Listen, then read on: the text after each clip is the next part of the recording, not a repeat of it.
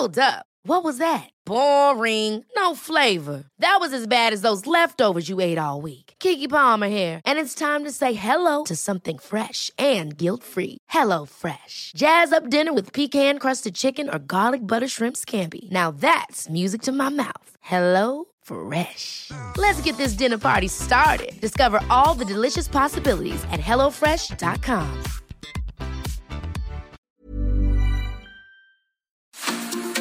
Heraldo Media Group presenta la información y el entretenimiento que usted necesita para estar enterado, también en su descanso.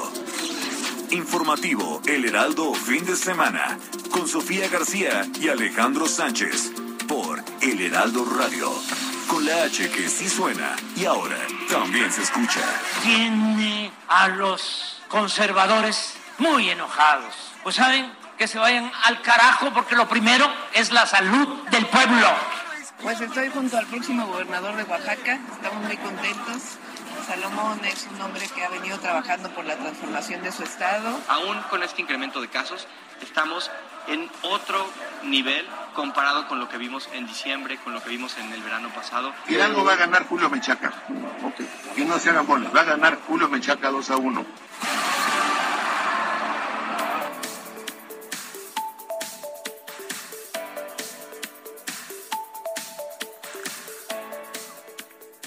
Hola, muy buenos días. Yo soy Alejandro Sánchez y vamos a estar juntos de aquí hasta las 10 de la mañana porque la noticia no descansa. Hoy es domingo 22 de mayo de 2022, una mañana ya que se siente el calorcito aquí en la Ciudad de México y que en todo el país las altas temperaturas nos han traído de cabeza en los últimos días.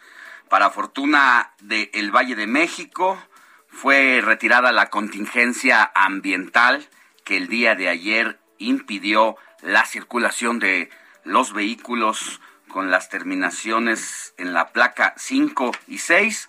Hoy pueden circular todos los coches. Vamos a estar porque hay mucha información y mientras tanto así arrancamos con el informativo de fin de semana.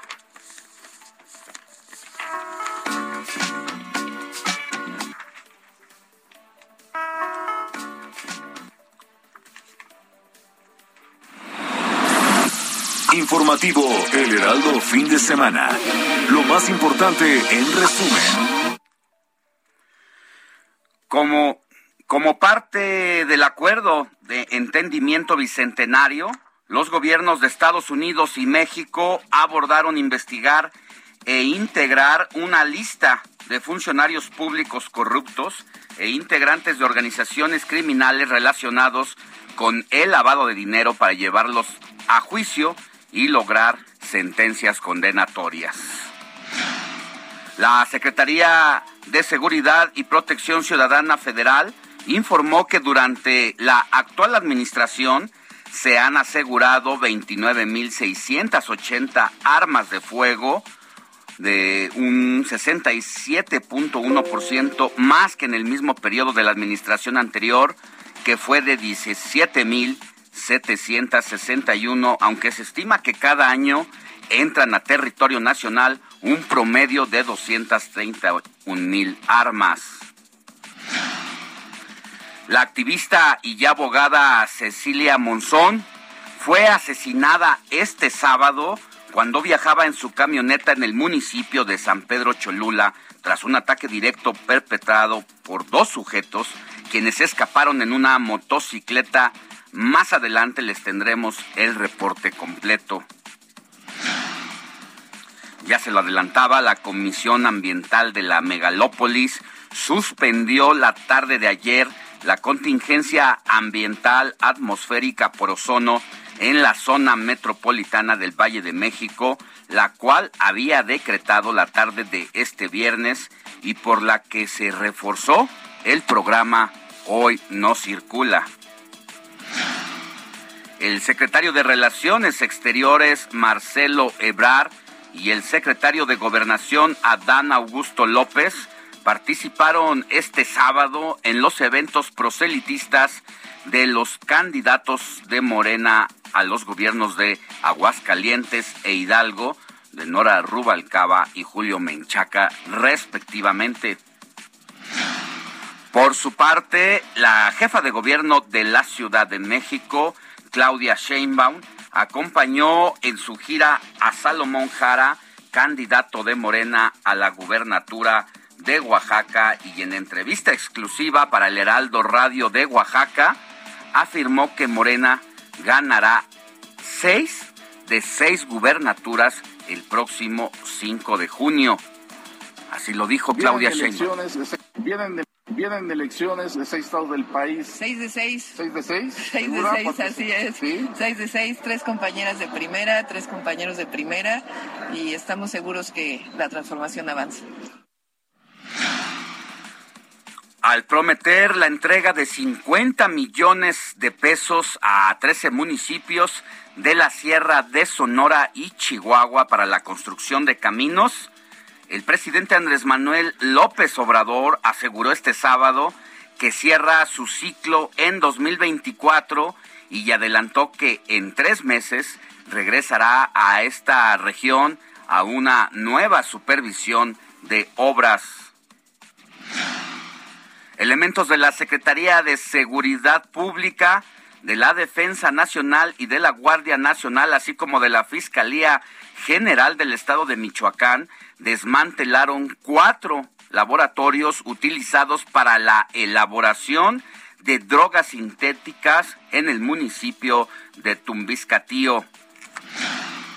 La Secretaría de Protección Civil de Veracruz reportó la presencia de incendios forestales en al menos 11 municipios de la entidad, los cuales en su mayoría continúan activos, por lo que brigadistas de diversas corporaciones continúan trabajando en su liquidación.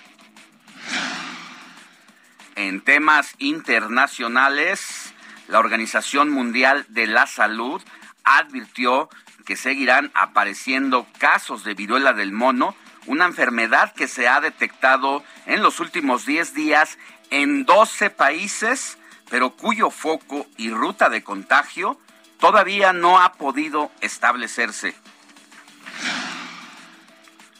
En más información internacional, el Ministerio de Defensa de Rusia anunció este domingo que en las últimas horas fueron destruidos seis puestos de mando del ejército ucraniano, tres de ellos con misiles de alta precisión y los otros tres por la aviación de asalto en las regiones de Donetsk y Lugansk.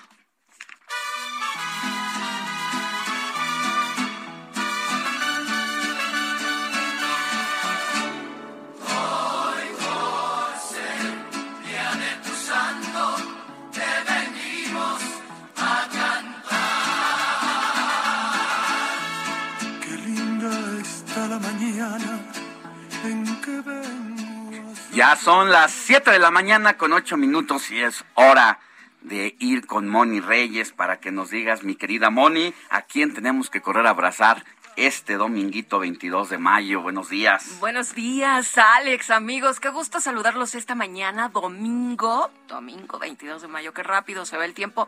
La temperatura, Alex, en este momento es de 20 grados. Qué calorcito, ¿no? Se siente, se, se, se ve, se siente y desde que vienes en la calle, todo mundo sin suéter, sin chamarra, con la playerita. Ya tenemos a Robert aquí todo muy fresquecito. Bueno, pues a quién vamos a saludar hoy a Santa Rita. Fíjate que hoy, Alex y, queridos amigos, es el santo de Santa Rita de Casia. ¿Quién es ella? Les voy a platicar en una breve historia quién es Santa Rita de Casia. Pues una de las santas más queridas y populares de todos los tiempos. Rita, cuyo nombre de pila fue Margarita Lotti, fue una mujer sencilla y a la vez extraordinaria. Cuando era adolescente se sintió llamada a la vida religiosa pero sus padres decidieron casarla. Rita aceptó contraer matrimonio. Lamentablemente su esposo no era un buen hombre y la maltrataba constantemente. Con el tiempo, gracias a su profundo amor a Cristo, sus oraciones y su entereza por devolver bien por mal, logró que su marido se convirtiera al cristianismo. Por eso se le conoce como la Santa de los Imposibles. Ella también es patrona de los necesitados y su fiesta se celebra obviamente cada 22 de mayo.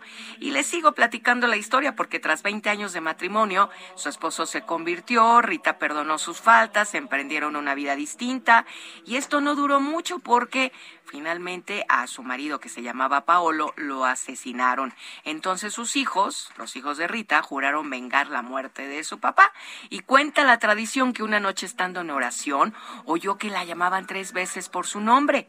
Abrió la puerta y encontró a San Agustín, San Nicolás de Tolentino y a San Juan el Bautista, de quien ella era devota. Ellos le pidieron que lo siguiera y después de recorrer las calles sintió que la elevaban en el aire y la empujaban suavemente hacia Casia en dirección al monasterio de Santa María Magdalena. Cuando volvió de este éxtasis, estaba ya dentro del monasterio. Ante lo sucedido, las monjas agustinas no pudieron negarle más el ingreso a esa comunidad y bueno, obviamente, pues le aplaudieron, ¿verdad? Este evento tan maravilloso.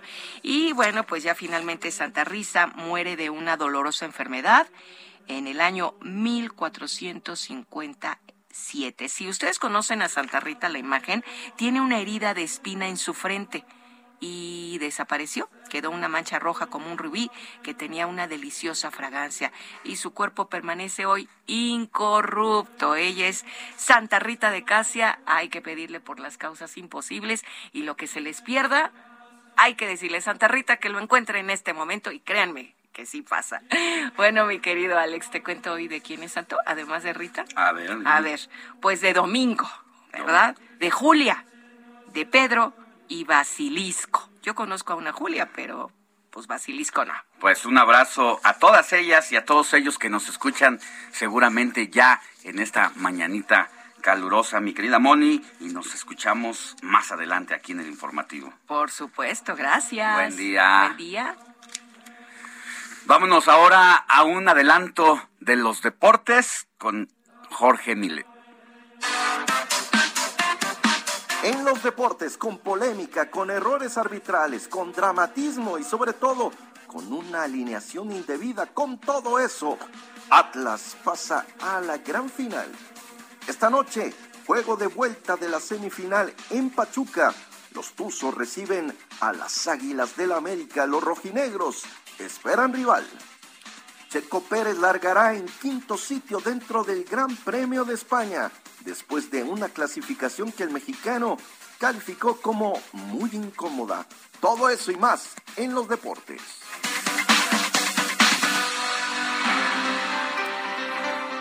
Mire, vamos a tener mucha información, le tenemos preparados varios temas.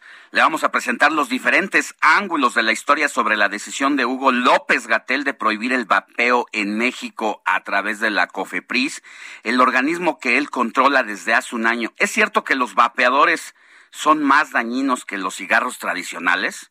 ¿O acaso alguien le está haciendo el trabajo a las cigarreras que se sintieron amenazadas a partir de que el vapeo se expandió muy rápido como una moda?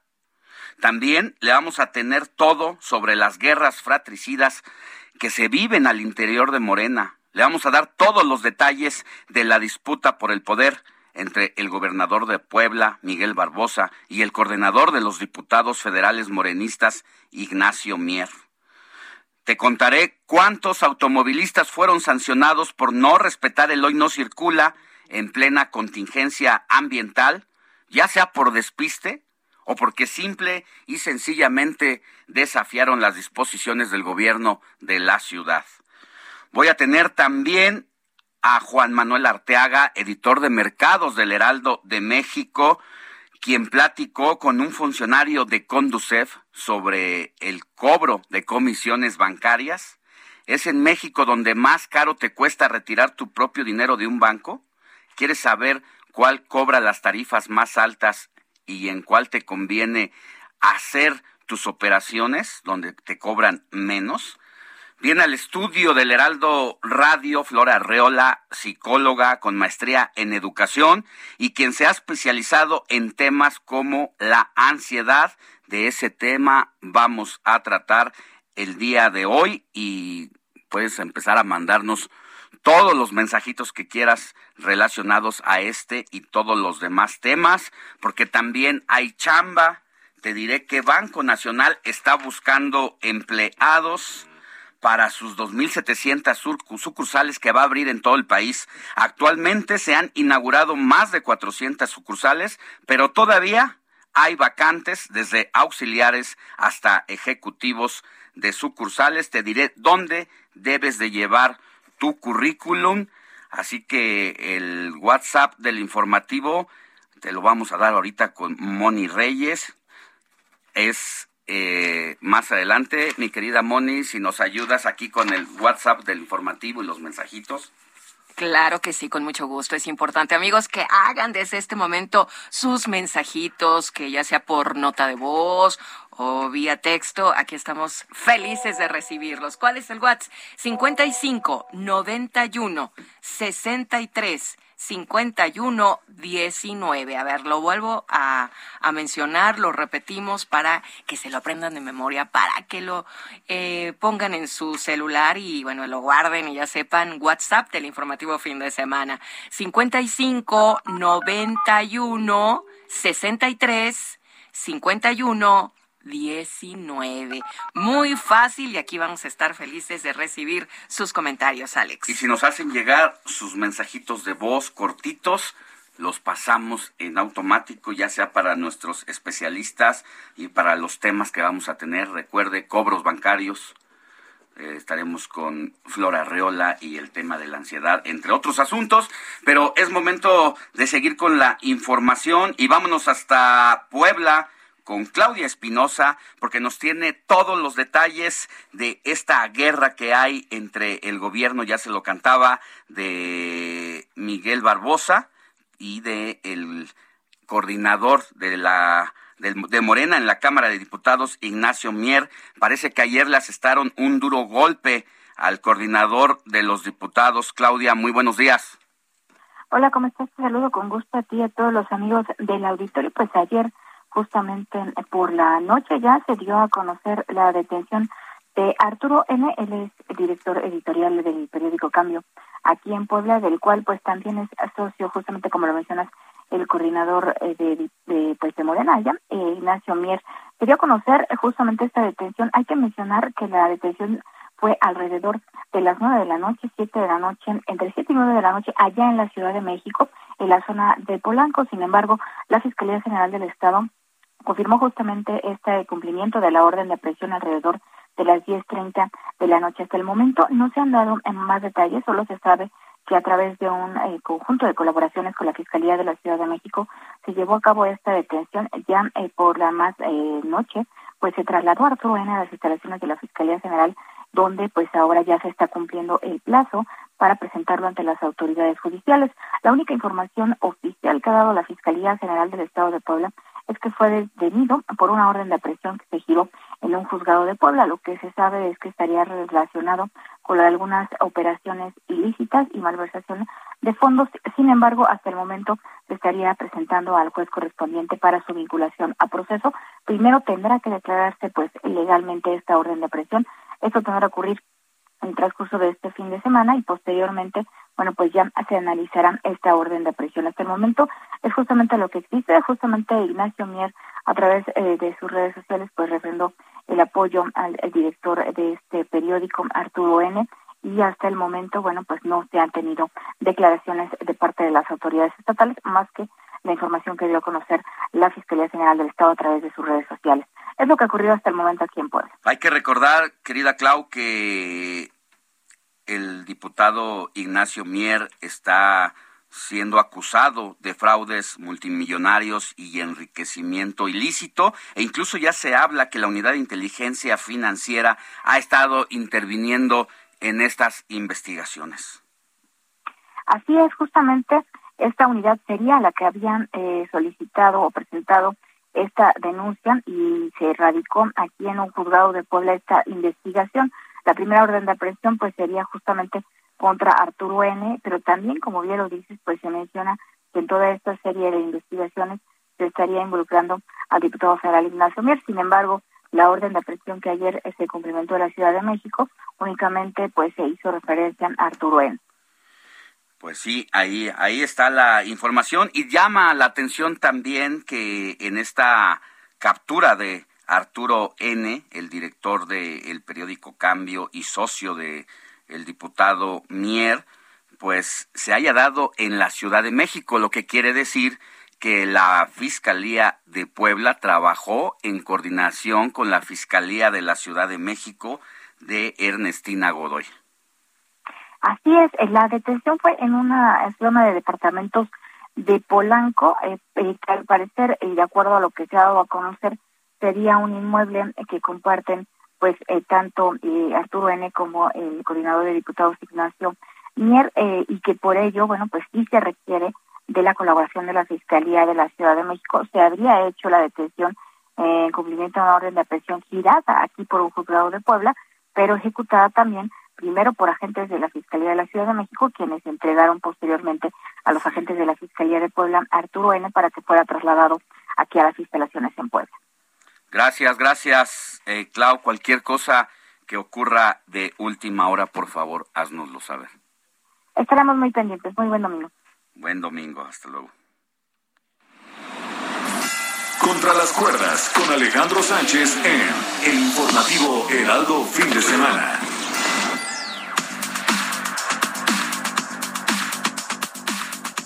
Y sí, pues el enemigo duerme en casa. Arturo Rueda está involucrado en la investigación por lavado de dinero y junto a Nacho Mier, el exauditor Francisco Romero Serrano, pesa la investigación. Son los saldos de la batalla que se abrió entre dos grupos del mismo partido. Uno quiere hacerse del poder y derrocar a costa de lo que sea, y el otro lo defiende. ¿Le alcanzará a Ignacio Mier su padrinazgo de Mario Delgado para sacarlo de esta crisis? ¿El presidente López Obrador meterá las manos por el líder de los diputados de Morena? La guerra fratricida apenas empieza en Puebla. Vamos a ver cómo se destazan.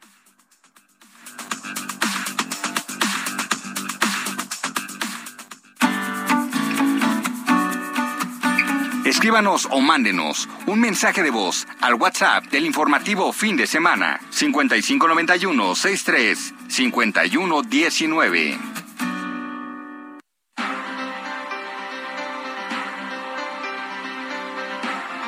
Ya son las 7 de la mañana con 22 minutos, hora del centro de la República. Mi querida Moni, si nos puedes repetir el WhatsApp del informativo Por fin supuesto. de semana. Claro, Alex, y eso es muy importante porque ya nos empiezan a mensajear en este momento. 55 91 63 51 19. Lo repetimos más despacio. 55 91 63 51 19. Qué importante es que nos empiecen a llegar sus comentarios. Por ejemplo, tenemos aquí a Pedro López, tiene 57 años de edad y nos dice, Escucho el informativo fin de semana desde enero de este año y realmente he probado otras opciones y siempre me quedo con el 98.5 FM. No sabía que tenía noticiero el fin de semana y ya estoy enganchado desde enero del 2022. Él acaba de llegar de Guatemala. Él, él, bueno, aquí dice, acabo de llegar de Guatemala en diciembre del 2021 y realmente me gustan las noticias, cómo las manejan, las platican. Saludos a todos. ¿Y dónde está Sofi? Sofi nos abandonó el fin de semana. Ella se ha ido a un programa de televisión aquí en el Heraldo Televisión que se transmite, en el caso del programa de Sofi, se llama República H, toda la información relacionada con México y los estados de 8 a 9 de la noche ahí la puede sintonizar, ¿cómo se llama? Nuestro Pedro López. Escucha? Pedro López, ahí puede, puede mantenerse al tanto del trabajo de Sofi y es un buen programa que se dedica realmente a hurgar todo lo que pasa allá en los estados, Moni a través del 151 de ICIA y puede sintonizar a Sofi de 8 a 9 de la noche. Y bueno, pues le mandamos un saludo a Sofi que seguramente está escuchándonos en su camita. rico. Ya. Muy bien, Sofi, te queremos. Gracias, señor Pedro López. bueno, pues nosotros nos vamos a ir a una pausa pero vamos a regresar con mucha más información. El tema tan polémico de los vapeadores realmente son más dañinos que los cigarros y merecía que decretaran alerta máxima a los vapeadores y no a quienes consumen el tabaco. Con eso y más, después de una pausa.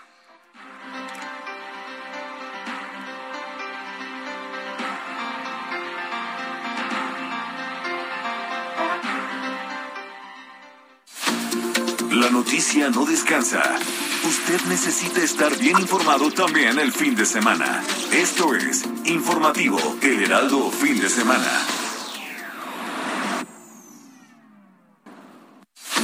Informativo Heraldo Fin de Semana. Regresamos.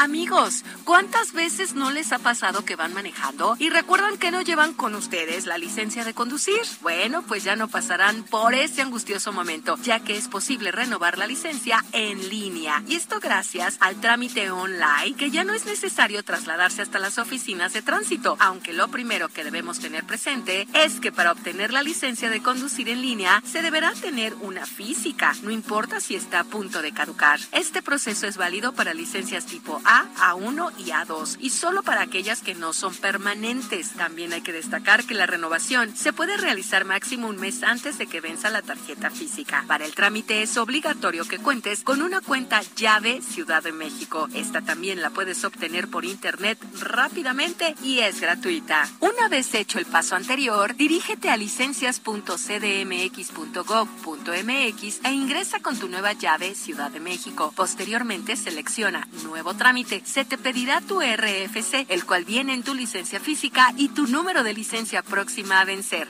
Entonces podrás descargar un formato con línea de captura con el cual podrás realizar tu pago. El costo de renovación de la licencia digital por tres años es de 900 pesos y tiene la misma validez que la física. Una vez que hayas realizado el pago correspondiente, se generará un folio. Posteriormente se te otorgará una constancia. Este documento te indicará si puedes obtener o no tu licencia de conducir digital. Eso dependerá de que el sistema tenga tus datos actualizados, principalmente tu foto.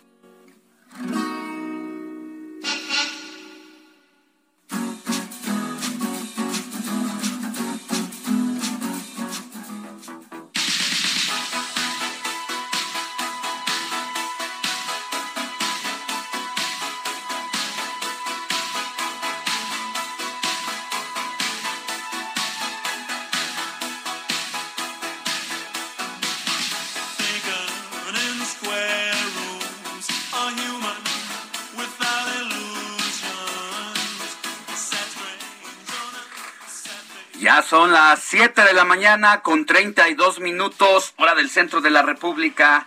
Ya estamos aquí con Héctor Vieira, productor y jefe de información del informativo de fin de semana. ¿Por qué estamos escuchando este rolón, mi querido Héctor?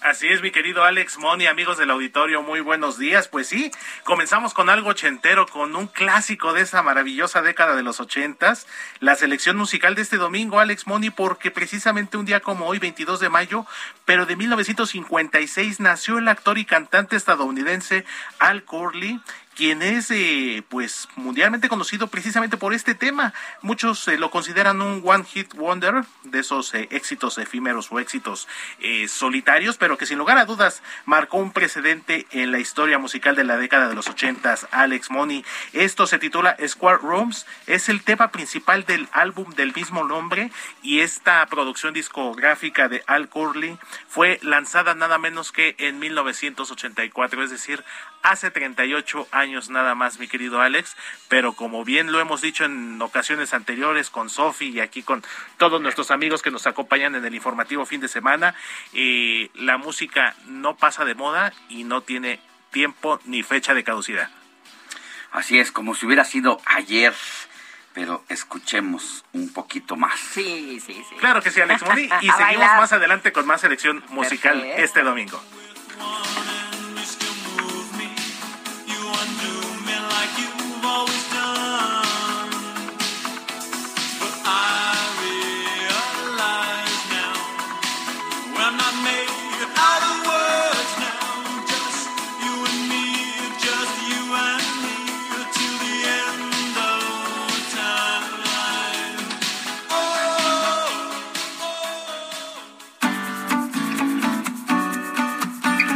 Escríbanos o mándenos un mensaje de voz al WhatsApp del informativo fin de semana 5591 63 51 19.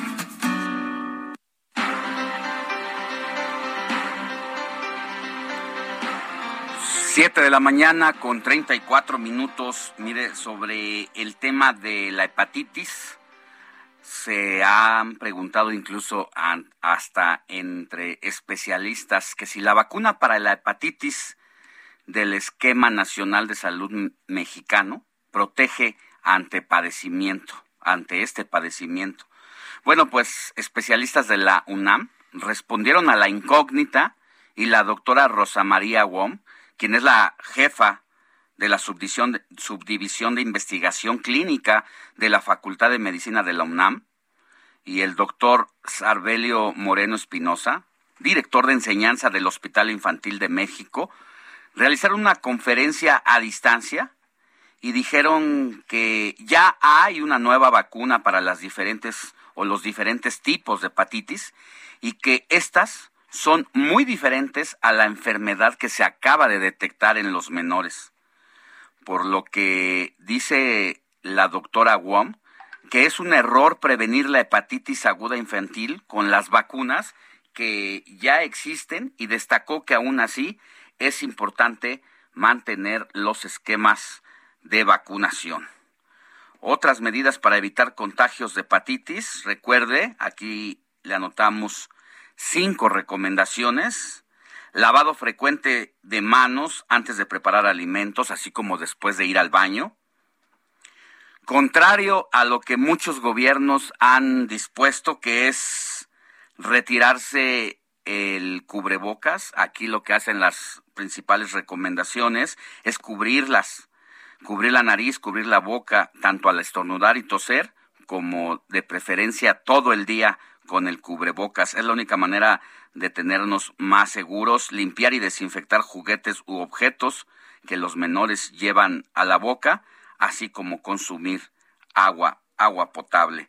Y bueno, pues otro de los temas también que nos tienen en los últimos días en el centro de la atención es el asunto de los vapeadores, porque le cuento que el jueves la Comisión Federal para la Protección contra Riesgos Sanitarios, la COFEPRIS, declaró en México la alerta sanitaria por los riesgos a la salud que representan los vapeadores en todas sus modalidades. Ya sabe, estos aparatos electrónicos que representan un consumo de nicotina y no cuentan hasta este momento con la autorización sanitaria de la COFREPIS, ni el reconocimiento alguno de la Secretaría de Salud. Sin embargo, su consumo ya se ha popularizado en México, así como a lo largo del mundo, y sobre todo entre las nuevas generaciones, los jóvenes que además utilizan los dispositivos para el consumo de marihuana vaporizada. El 28 de abril de 2022, la Cámara de Diputados aprobó cambios eh, a la ley de impuestos, exportaciones de cigarrillos electrónicos y dispositivos personales, pues se vieron eh, dañadas, afectadas por esta, por esta medida. Pero aquí la nota interesante, lo que se ha discutido en los días pasados, es que si esta propuesta de Hugo López Gatel de declarar alerta máxima para prohibir la comercialización de los cigarrillos electrónicos realmente es correcta o significa que le está haciendo la chamba a las cigarreras. Y se lo digo porque en México hay cerca de 5 millones de usuarios ocasionales y un millón de consumidores regulares, tanto de estos productos del tabaco, y que son una causa de muerte. Mire, 8 millones de personas fallecen cada año en el mundo. 7 millones por consumo directo y 1.3 1.3 millones de fumadores pasivos, es decir, quienes no fuman, pero se fuman a las personas que tienen al lado en una fiesta o en la casa y que resultan afectados de la salud. Además, los costos médicos por tabaquismo en México ascienden a 80 mil millones de pesos al año porque aquí la situación pues es complicada. Una de cada nueve personas que fallecen es por una situación en los pulmones y en, sobre todo porque tiene que ver con la relación directa a el consumo de este, de este tipo de, de cigarros, de tabacos tradicionales. Entonces, en la semana, nuestro compañero Alejandro Cacho entrevistó a una doctora, a una especialista, para que nos ayudara a entender o a resolver si realmente esta situación era más perjudicaba más a la salud el tema del vapeo que el propio cigarro y Marilú Acosta, especialista en pandemias, contestó lo siguiente. Yo creo que les va a, romper un poquito el corazón porque hay un elemento que tiene todavía más eh, cancerígenos, que es justamente los cigarros normales, te venden en absolutamente todos lados, tienen cerca de 3.500 carcinogénicos mm. y eh, pues ante esa no hay ningún tipo de alerta sanitaria, ¿no? Los vapeadores efectivamente no son eh, la mejor circunstancia para la salud, pero hay una incongruencia en permitir los tabacos normales y claro. ¿no? Totalmente. La otra cosa es que si están buscando un cambio de comportamiento, que la gente no utilice los vapeadores, definitivamente una alerta máxima y prohibir la comercialización, eh, eh, que, que de hecho la Suprema Corte de Justicia de la Nación consideró inconstitucional la prohibición al derecho de comercialización de un producto sin una justificación debida, ¿no? Entonces, no, constitucionalmente las personas podrían estar comercializándolo, porque tenemos ya el tabaco comercializado y sin embargo, pues están haciendo estas alertas y esto, esto no va a hacer que la gente deje de fumar, que deje de utilizar el vapeador y tristemente este tipo de eh, medidas está totalmente comprobado a nivel mundial. Lo único que genera es el mercado negro, entonces pues tampoco es como que estén cuidando la salud en realidad. Pues ahí está, ya ve, eh, esta situación sí, eh, no sonaba lógico que mientras hay cifras y estadísticas de las muertes y las enfermedades, así como el hueco a las finanzas públicas que representa el tratamiento a las enfermedades relacionadas con el tabaco, y mientras nadie hasta este momento nos ha podido dar números determinados sobre el daño, número de personas o incluso de funciones por vapear, no existen. No hay, nadie las tiene registradas. Sí han ido descubriendo, porque es una práctica muy nueva, que sí han detectado lesiones en los pulmones en las personas que habitualmente se han vuelto pues adictas al vapeo y sí, eh, por ejemplo, el Instituto Nacional de Enfermedades Respiratorias sí nos eh, ha señalado que ha recibido pacientes que llegan con pulmones lesionados por esta situación, pero este, hasta este momento no hay muertes, no hay números determinados y frente al tabaco que sí existe, pues parece que alguien le está haciendo la chamba a las cigarreras, que seguramente son las más felices de la decisión que se ha tomado a raíz de esta determinación de Hugo López Gatel.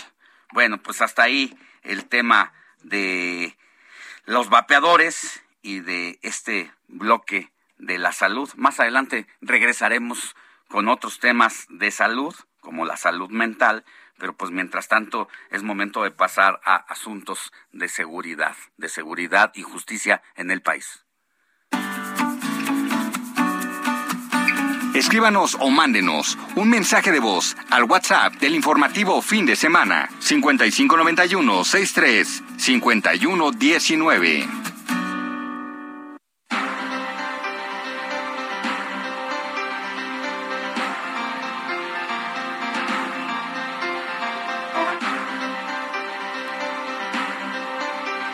Ya son las 7 de la mañana con 44 minutos hora del centro de la República.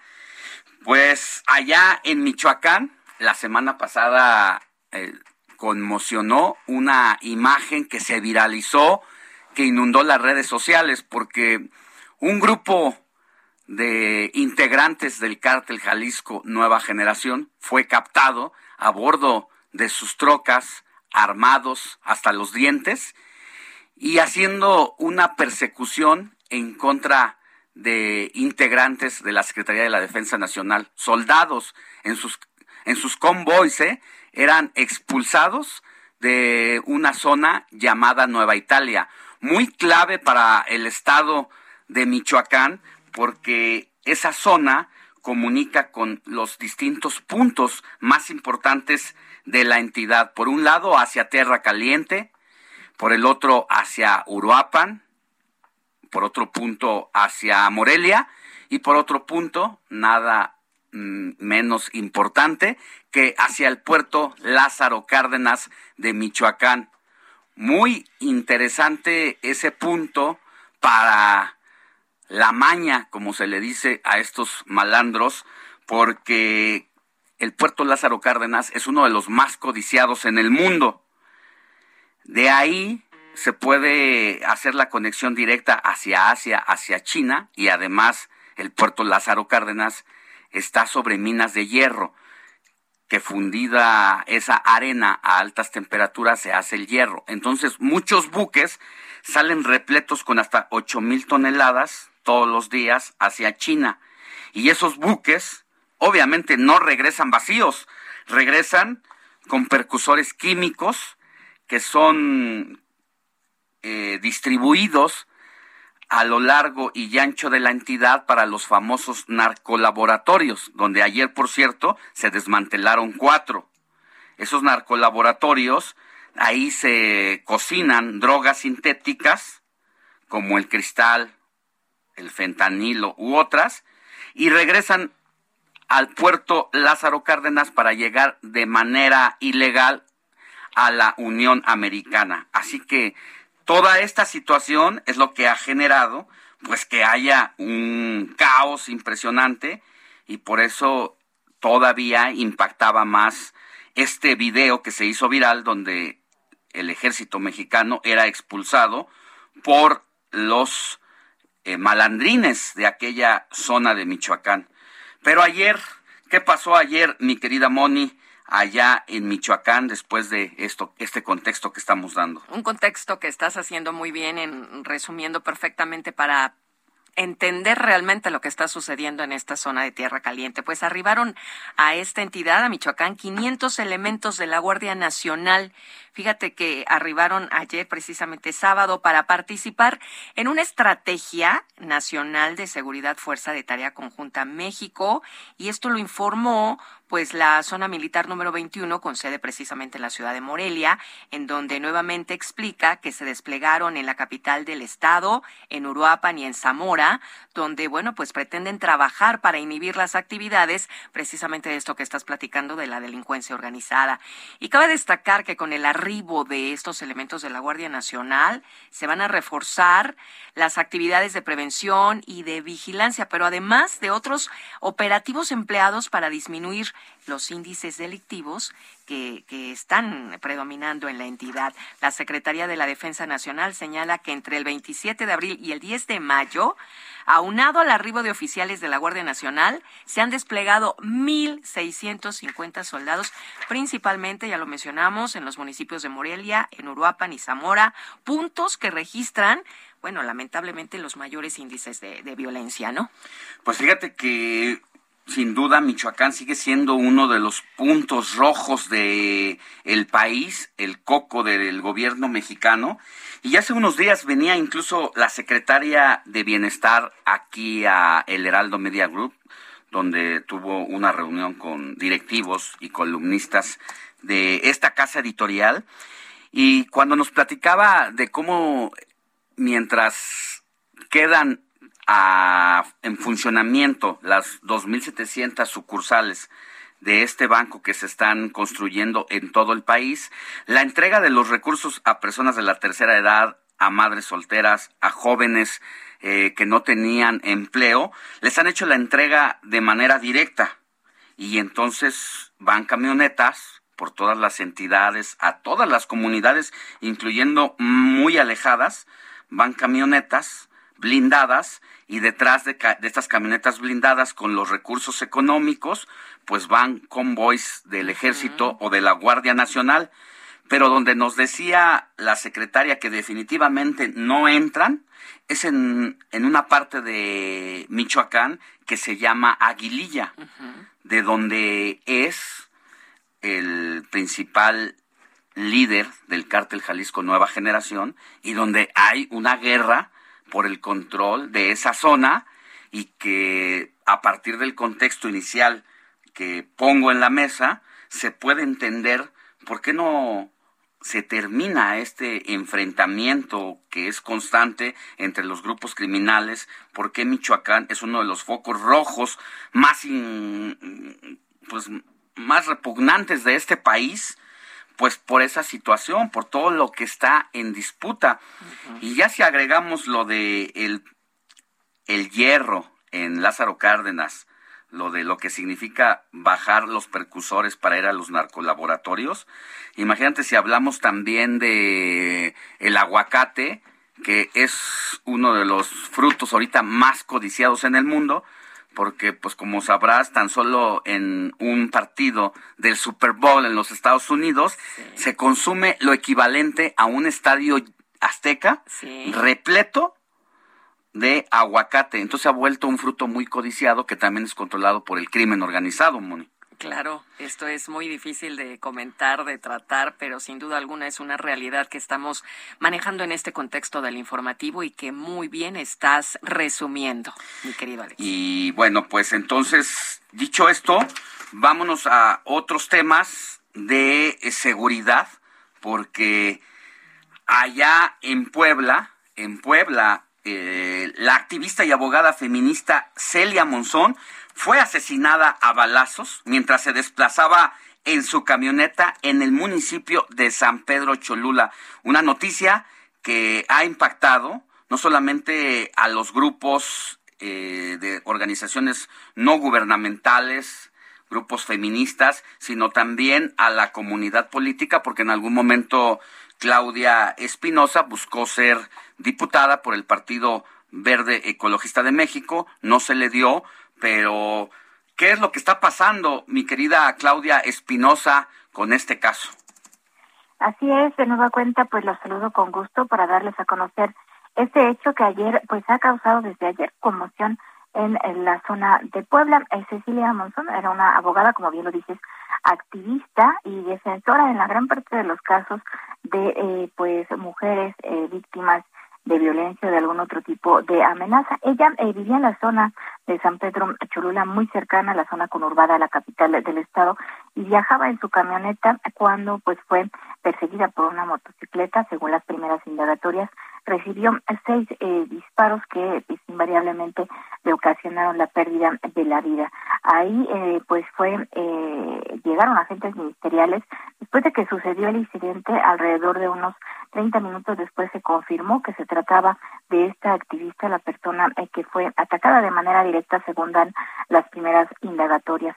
Grupos eh, feministas y de diferentes institutos políticos durante el transcurso de la tarde aquí en Puebla pues han solicitado una investigación pertinente y puntual a la Fiscalía General del Estado.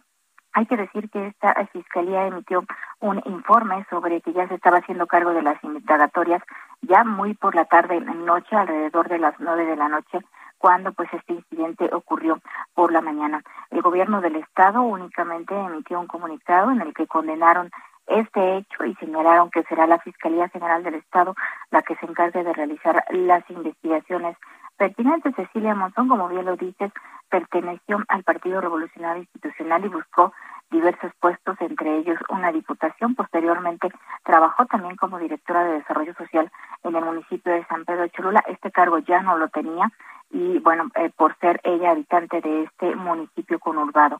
Hasta el momento, pues no se han dado más detalles sobre esta investigación. Esta mañana se tiene previsto que diversos grupos de colectivos feministas y de abogados defensores de derechos humanos pues realicen una manifestación frente a las instalaciones de la Fiscalía General del Estado de Puebla para solicitar el esclarecimiento de este feminicidio. Y también la Comisión Nacional de Derechos Humanos ha emitido un pronunciamiento para que las autoridades estatales pues agilicen estas investigaciones. Es lo que se tiene hasta el momento aquí en Puebla. Muchas gracias, Claudia. Estaremos muy pendientes de este caso y de las líneas de investigación. Que tengas buen día. Muy buen día. Muy buen día. Mire, vamos a una pausa, pero le adelanto que Mónica Rangel, la ex candidata de Morena a San Luis Potosí, se declara culpable de abuso en la función pública y va a pagar una multa. ¿Sabe de cuántos millones de pesos? Al volver, se lo voy a decir.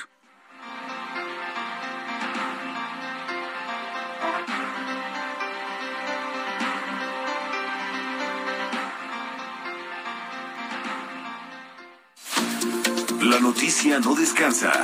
Usted necesita estar bien informado también el fin de semana. Esto es Informativo Heraldo Fin de Semana.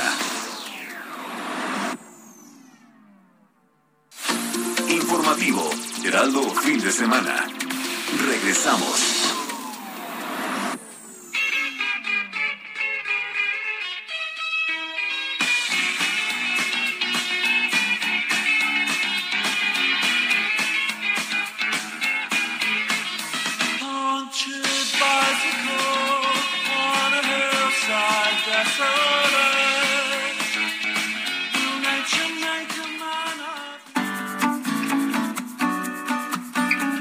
Escríbanos o mándenos un mensaje de voz al WhatsApp del informativo fin de semana 5591 63 5119.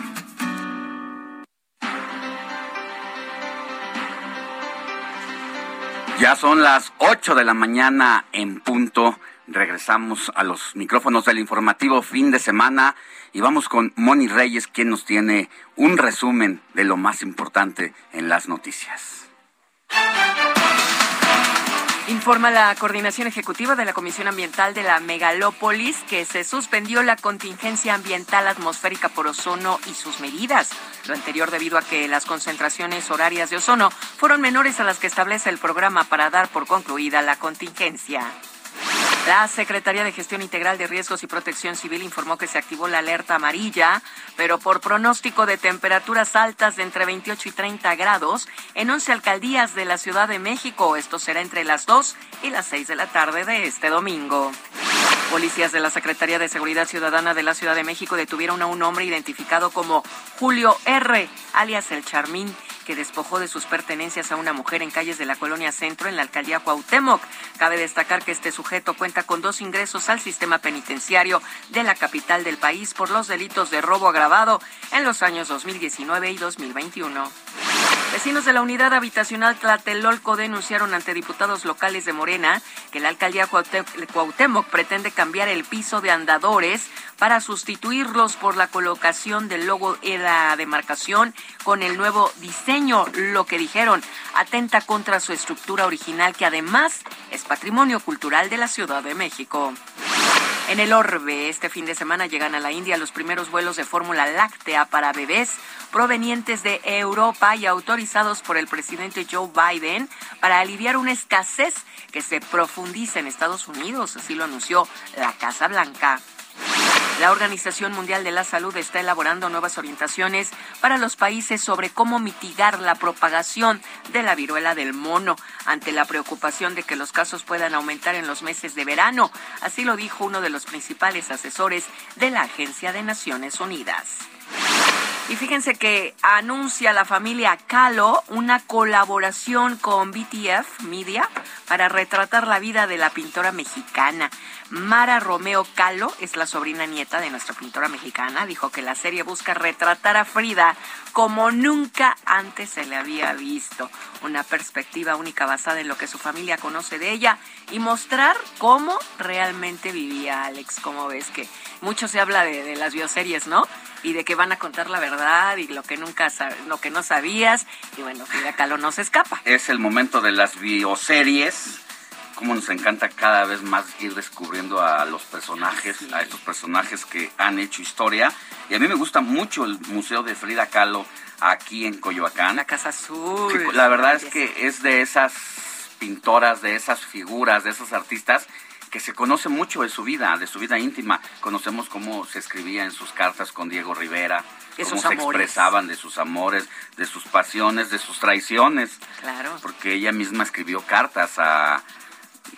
a, su quien fue su esposo cuando la traicionó con su hermana, los encontró en su casa de Coyoacán.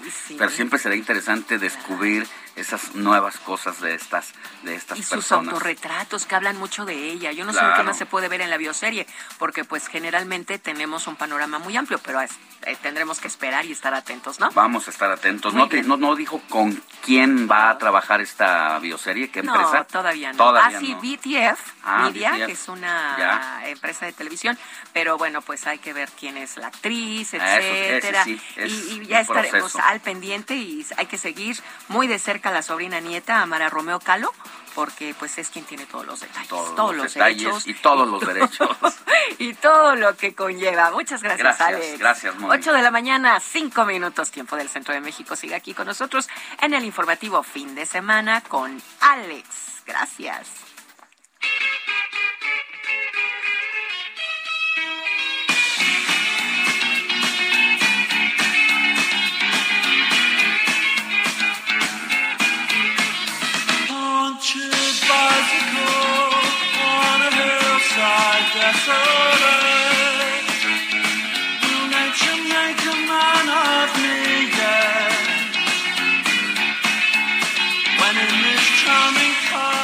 Ahora sí, mi querido Héctor, te veniste retacadito de buenos éxitos. ¿Por qué This Charming Man?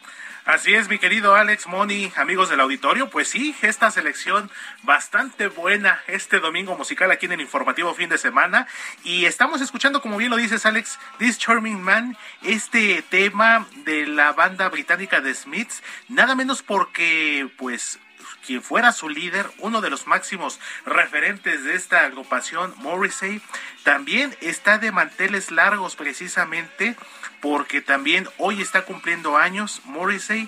Y este tema que estamos escuchando, Alex Money, eh, fue lanzado nada menos que en el álbum homónimo de The Smiths allá por 1984. Entonces llevamos de dos, dos temas en lo que va del día, Alex, de 1984, esta gloriosa década de los ochentas, mi querida Me encanta. Sin lugar a dudas, quienes tuvimos la oportunidad, algunos de más jóvenes que otros, pero considero que tanto los ochentas como los noventas creo que fueron las épocas más doradas de la música. No por menospreciar los sesentas, por supuesto, los setentas, cada una tuvo su época pero sin lugar a dudas, eh, esta parte de los, los 80 y los 90 pues transiciones históricas, transiciones tecnológicas, ya fue un cambio muy revolucionado que vivió el mundo y que pues la música también fue parte de este de este cambio.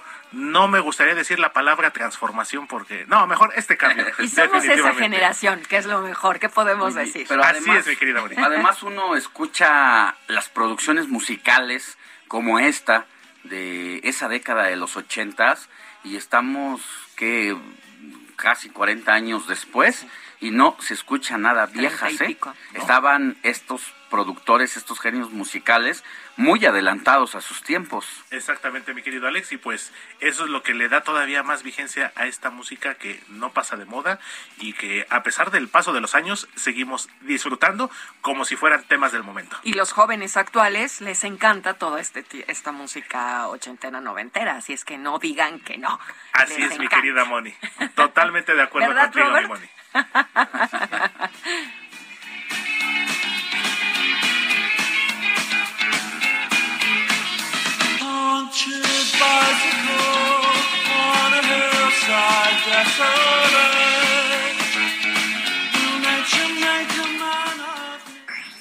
Meta, con la información deportiva en el noticiero Heraldo.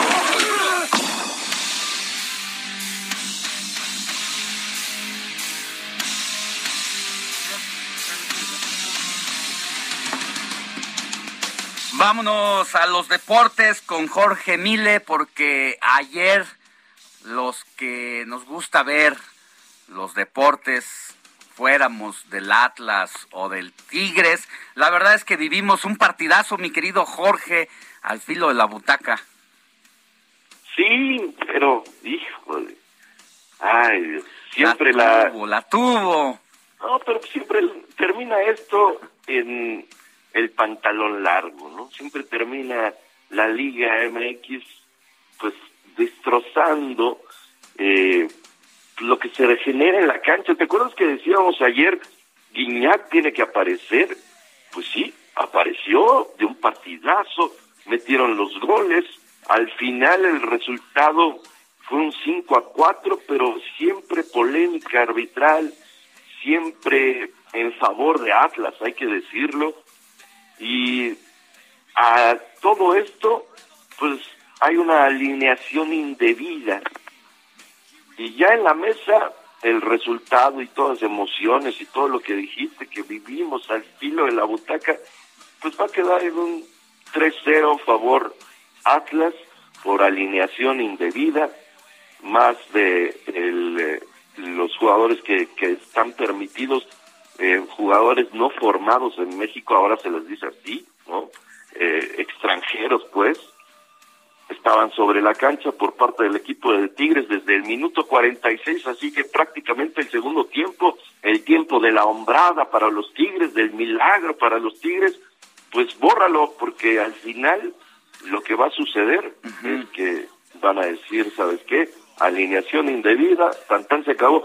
Lo mejor que pudo pasar al final fue ese penal en favor del Atlas y que eh, lo metiera el conjunto rojinegro. Eso fue lo mejor, porque si no, imagínate la bronca pero que se iba a armar. Aquí nada más para decirle a la audiencia que no está familiarizada o no sabe con esto de la eh, alineación indebida, es decir, en esta ocasión te refieres a que se jugaron con nueve extranjeros y no con ocho. Exactamente. Y uno se pregunta, ¿y las autoridades están de palo?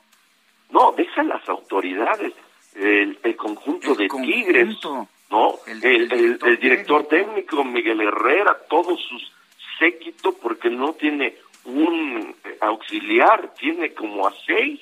No, no. Y No, que pues todos, no, no merece nada todos- más que le de- desconozcan el partido.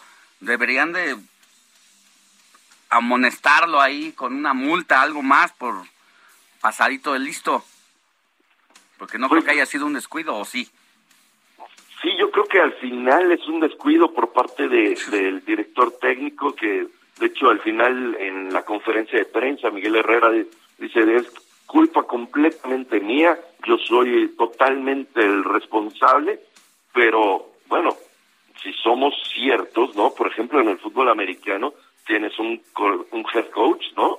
Un entrenador en jefe, tienes un coordinador ofensivo, uno defensivo, y tienes coaches en cada una de las posiciones de los equipos especiales, etcétera, que en el momento en el que el entrenador en jefe está muy caliente por el partido, etcétera, incluso tiene coaches en las alturas que mandan jugadas, etcétera. A lo que voy es Miguel Herrera tiene todo un séquito de auxiliares y ninguno fue para decirle, oye Miguel, ¿sabes qué? Tobán no puede entrar porque si no, vamos a tener nueve extranjeros sobre la cancha y el resultado, si lo conseguimos, pues no, no lo vamos a poder este, discutir, ¿no? Al final van a ganar en la mesa. Pues no, la verdad es que se dio la alineación indebida, ya te decía, toda esta emoción, pues al final eh, bórrenla porque ha- hagan de cuenta que no sucedió. Al final lo que va a suceder es que Atlas ganará en la mesa 3-0, tan tan se acabó. Así que la verdad fue un partidazo, pero sí, siempre eh, hay una mancha ahí, ¿no? Porque Tigres hizo lo suyo, eh, Atlas al final encuentra ese penal y se hace de, de una victoria agónica, una victoria de verdad como guion de película, pero todo eso, pues...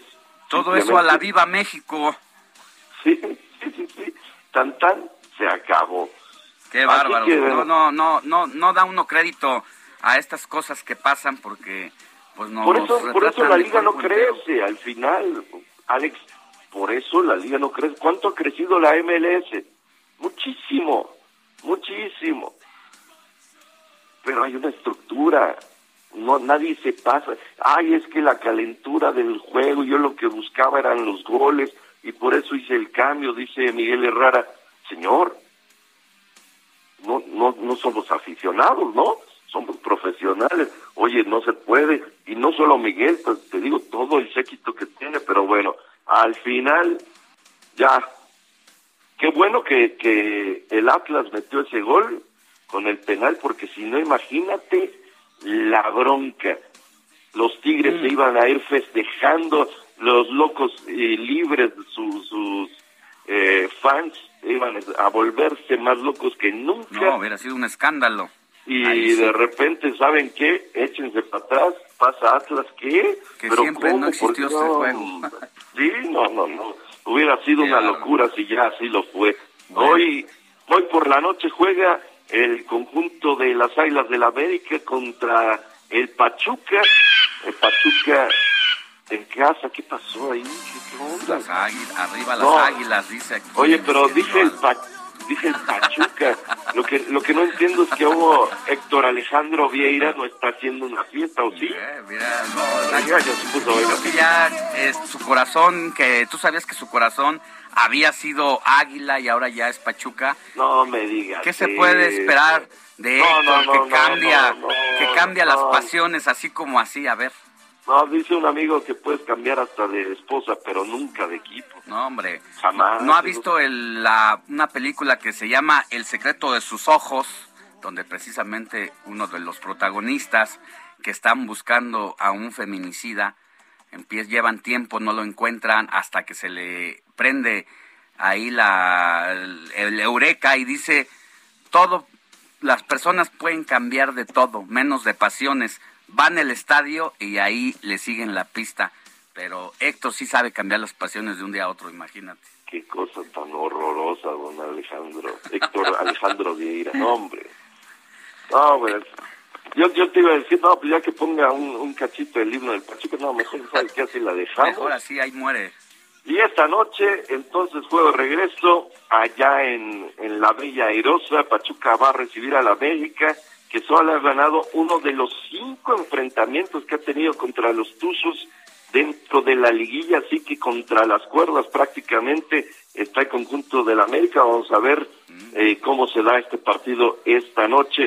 Checo Pérez ya alargó en quinto sitio dentro del Gran Premio de España. Vamos a ver al rato cómo le va a Checo Pérez, cómo se da la carrera. Fue una clasificación muy complicada para el mexicano, en lo cual calificó, por cierto, de muy incómoda la puesta a punto en el motor. No se dio simplemente durante todo el fin de semana para Checo Pérez, por eso eh, larga en quinto. Ahí está Checo Pérez, ojalá que pueda venir de atrás y quedar por ahí bien en el Gran Premio de España. En el boxeo, David Benavides eh, necesitó únicamente de tres rounds para vencer al canadiense David Lemieux por nocaut técnico, le pasó por encima simplemente, le dio una felpa y con eso se agenció el eh, título interino supermediano del CBD. Lo que sucedió ya ayer eh, dentro del mundo deportivo, Boston eh, en contra del eh, Heat de Miami, al final los Celtics remontan casi 20 puntos, pero la derrota se la lleva el conjunto de Boston en casa 109 a 103. Eh, Pam Adebayo dio un partidazo con 31 puntos y 10 rebotes. Lo que sucede en el mundo deportivo, mi querido Alex, buen domingo. Buen domingo, mi querido Jorge Mile. Nos escuchamos la próxima semana. Abrazo. Sí, señor, venga.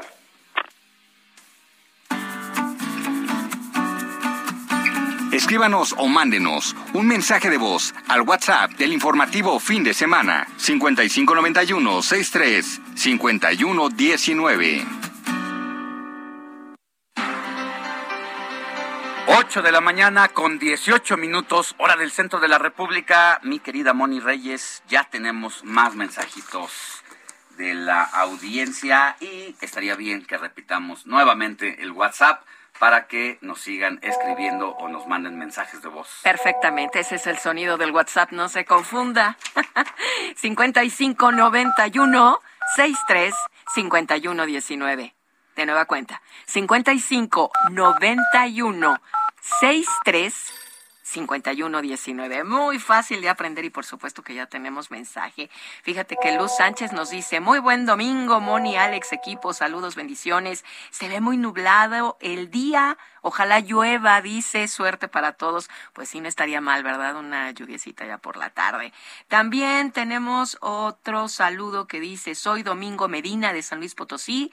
Es la primera vez que los escucho, me da gusto saber que hoy también podemos estar muy bien informados. Se le hace muy dinámica el programa. Perfecto, ya lo dijeron. Saludos a todo el equipo.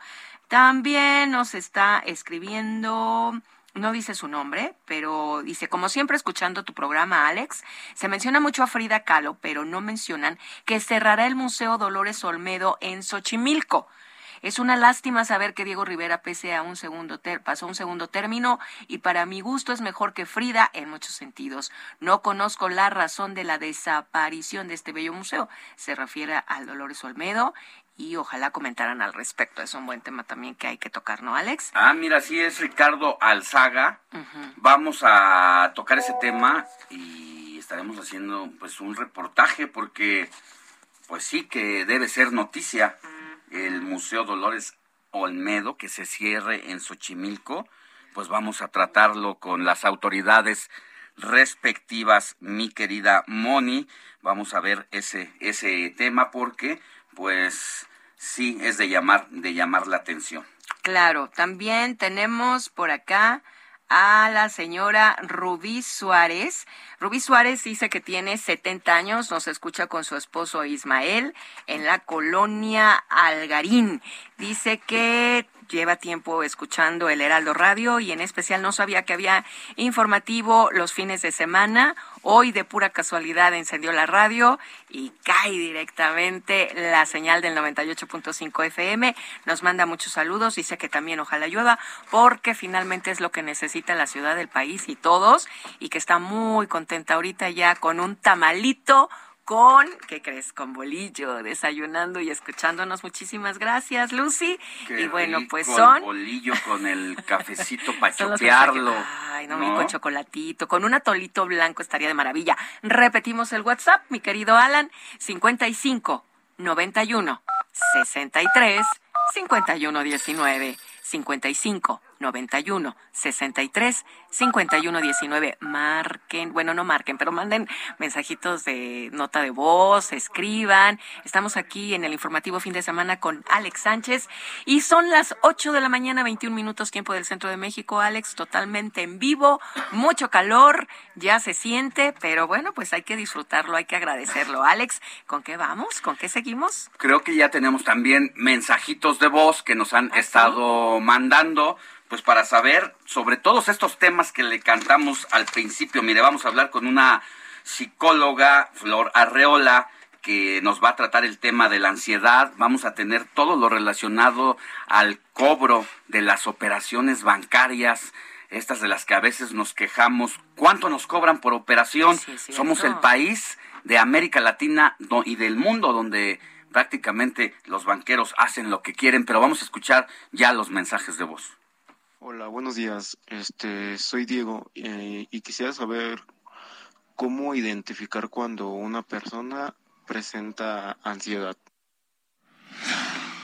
Pues ahí está. Más al ratito que charlemos con Flora Reola, estaremos dándole respuesta a esa y otras dudas que usted tenga. ¿Hay otro mensaje? Tenemos más, más mensajitos, ahorita se los vamos a poner. Anímense, anímense. 55 91 63 51 19. Repetimos, 55 91 63 51 19. Hola, soy Cristóbal Torres. Soy usuario de BBVA y me gustaría saber, si yo quisiera retirar de un cajero que no fuera de mi banco, ¿cuál es el que me cobra menos comisión? Ah, pues pues todas esas dudas se las vamos a ir resolviendo más adelante. Mientras tanto, antes de irnos a un corte, ya le adelantaba que Mónica Rangel, ex candidata de Morena en San Luis Potosí, quien fue capturada y que se fue acusada de saqueo de recursos de su administración, de enriquecimiento ilícito, pues se ha declarado culpable ante la autoridad respectiva y para que pueda recuperar su libertad ha dicho que va a devolverle al fisco 22 millones de pesos. Es decir, que esta candidata de Morena al gobierno de San Luis Potosí, pues acepta que sí se robó lana y que tiene 22 millones de pesos en sus cuentas con toda la facilidad para de un momento a otro dárselo a las autoridades y que pueda recuperar la libertad. Así, así las cosas en nuestro país. Nosotros vamos a una pausa y volvemos con más información. Escríbanos al 55 Moni 91 63 51 19. Pausa.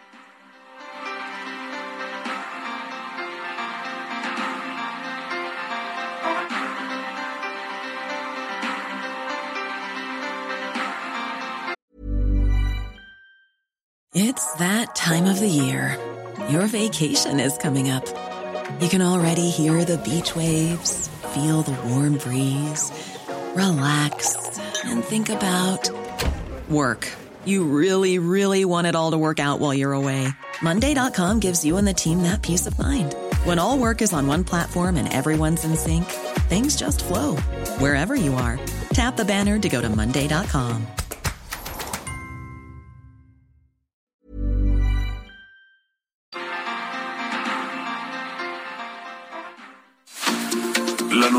no descansa.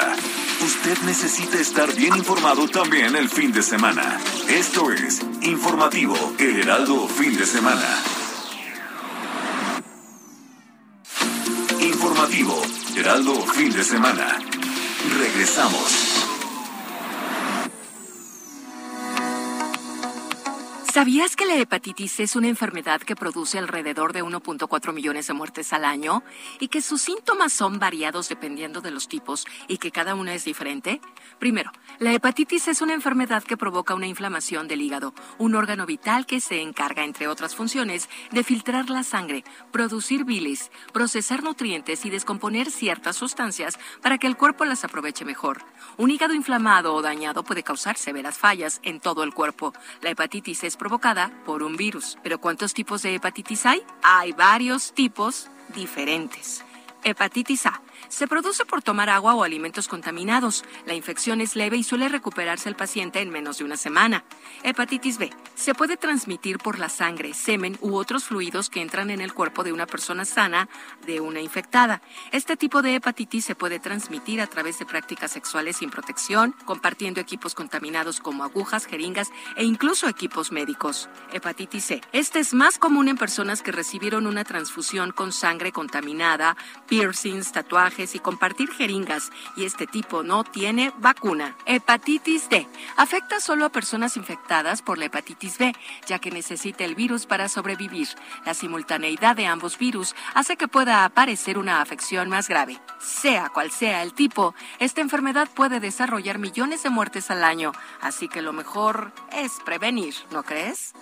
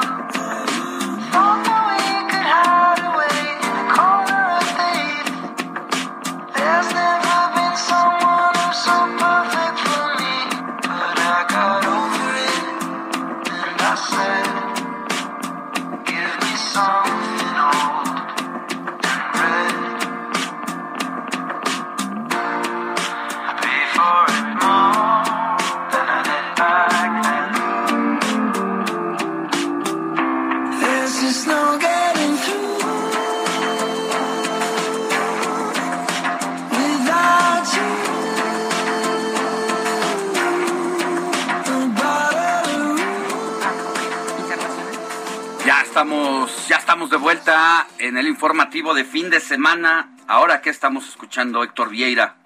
Así es, mi querido Alex Moni, pues ahora un estreno. También aquí en el informativo fin de semana tenemos temas de estreno, música que está llamada a romper este 2022 y pues ahora le toca el turno al cantante británico Harry Styles que recordamos inició su carrera musical con aquella gran eh, boy band One Direction el equivalente en nuestros tiempos sale a Backstreet Boys, más o menos. Ay, sí, nuestros tiempos. Los Backstreet Boys, sí, sí es más joven, Alex. ¿Más joven que yo? Sí. Ahí nos la llevamos. Ahí nos la llevamos. Aquí, aquí la que deben respetar soy yo. Sí, le... Ah. Exactamente, mi querida Moni. De hecho, así como eh, One Direction es comparado, bueno, con el con Backstreet Boy de nuestros tiempos, había un grupo en español, Moni, seguramente también escuchaste hablar de él, Moni Ale, eh, CD9, eh, que también fue una boy, boy band muy exitosa en español, y es comparada con otro grupo famoso de principios de los 2000 llamado UF que era el equivalente también, el UF de nuestros tiempos, y literal, UF, porque cuánto tiempo ha pasado eh, Moni Alex, y pues este tema que estamos escuchando de Harry Styles, eh, Grape Juice, se lanzó apenas el viernes, el viernes 20 de mayo, y ya tiene más de 500 mil reproducciones, nada más para que nos demos una idea. Eh, este está eh, llamado a ser eh, uno de los grandes éxitos de este año y pues formará parte y forma parte más bien de la nueva producción discográfica de Harry Styles titulada Harry's House. Vamos a escucharlo un poquito más mi querido Alex eh, Moni y pues vamos a seguir aquí con la selección musical del informativo de fin de semana.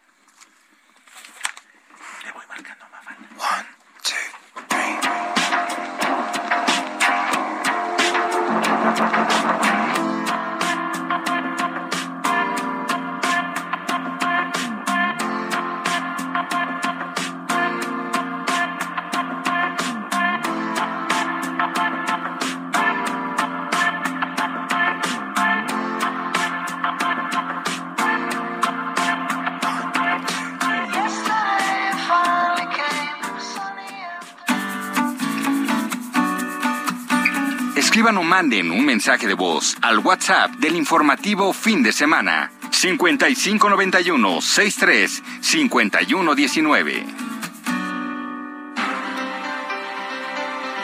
8 de la mañana con 36 minutos, hora del centro de la República. Ahí tiene el número del WhatsApp donde puede escribirnos o mandarnos un mensajito de voz.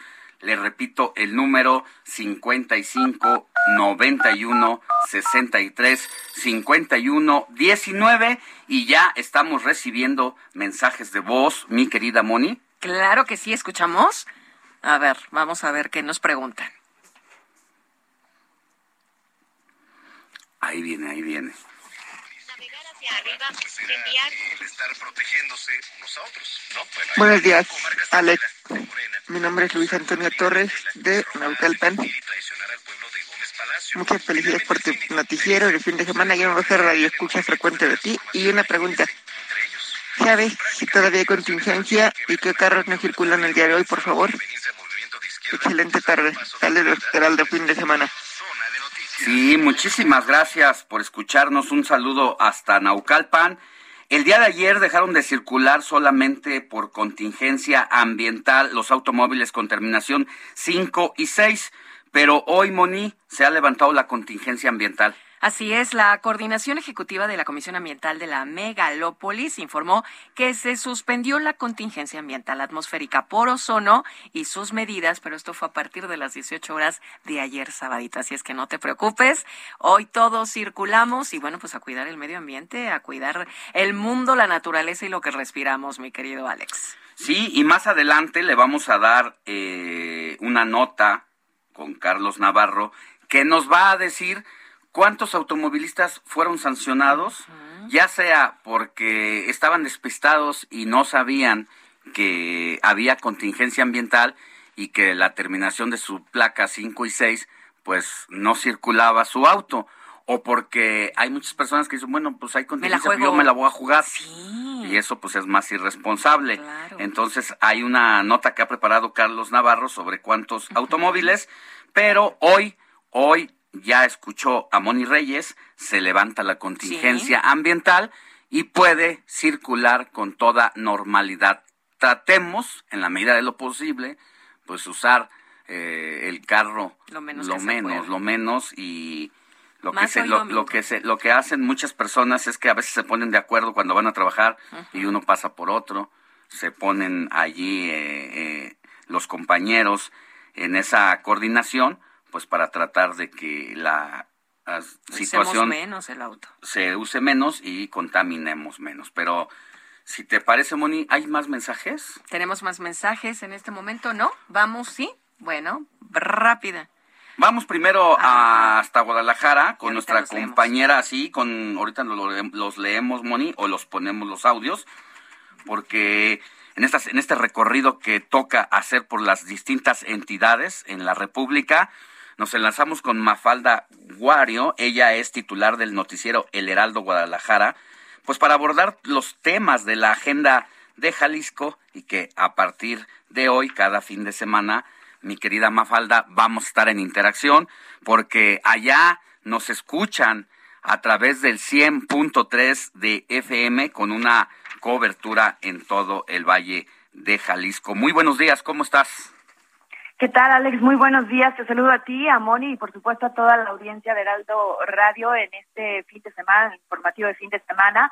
Pues sí, hay varios temas que tenemos acá en el área metropolitana de Guadalajara, en el estado de Jalisco en general, que seguramente van a estar dentro de eh, la agenda pública en los próximos días. El primero de ellos es eh, el inicio de las obras de la línea 4 del tren eléctrico.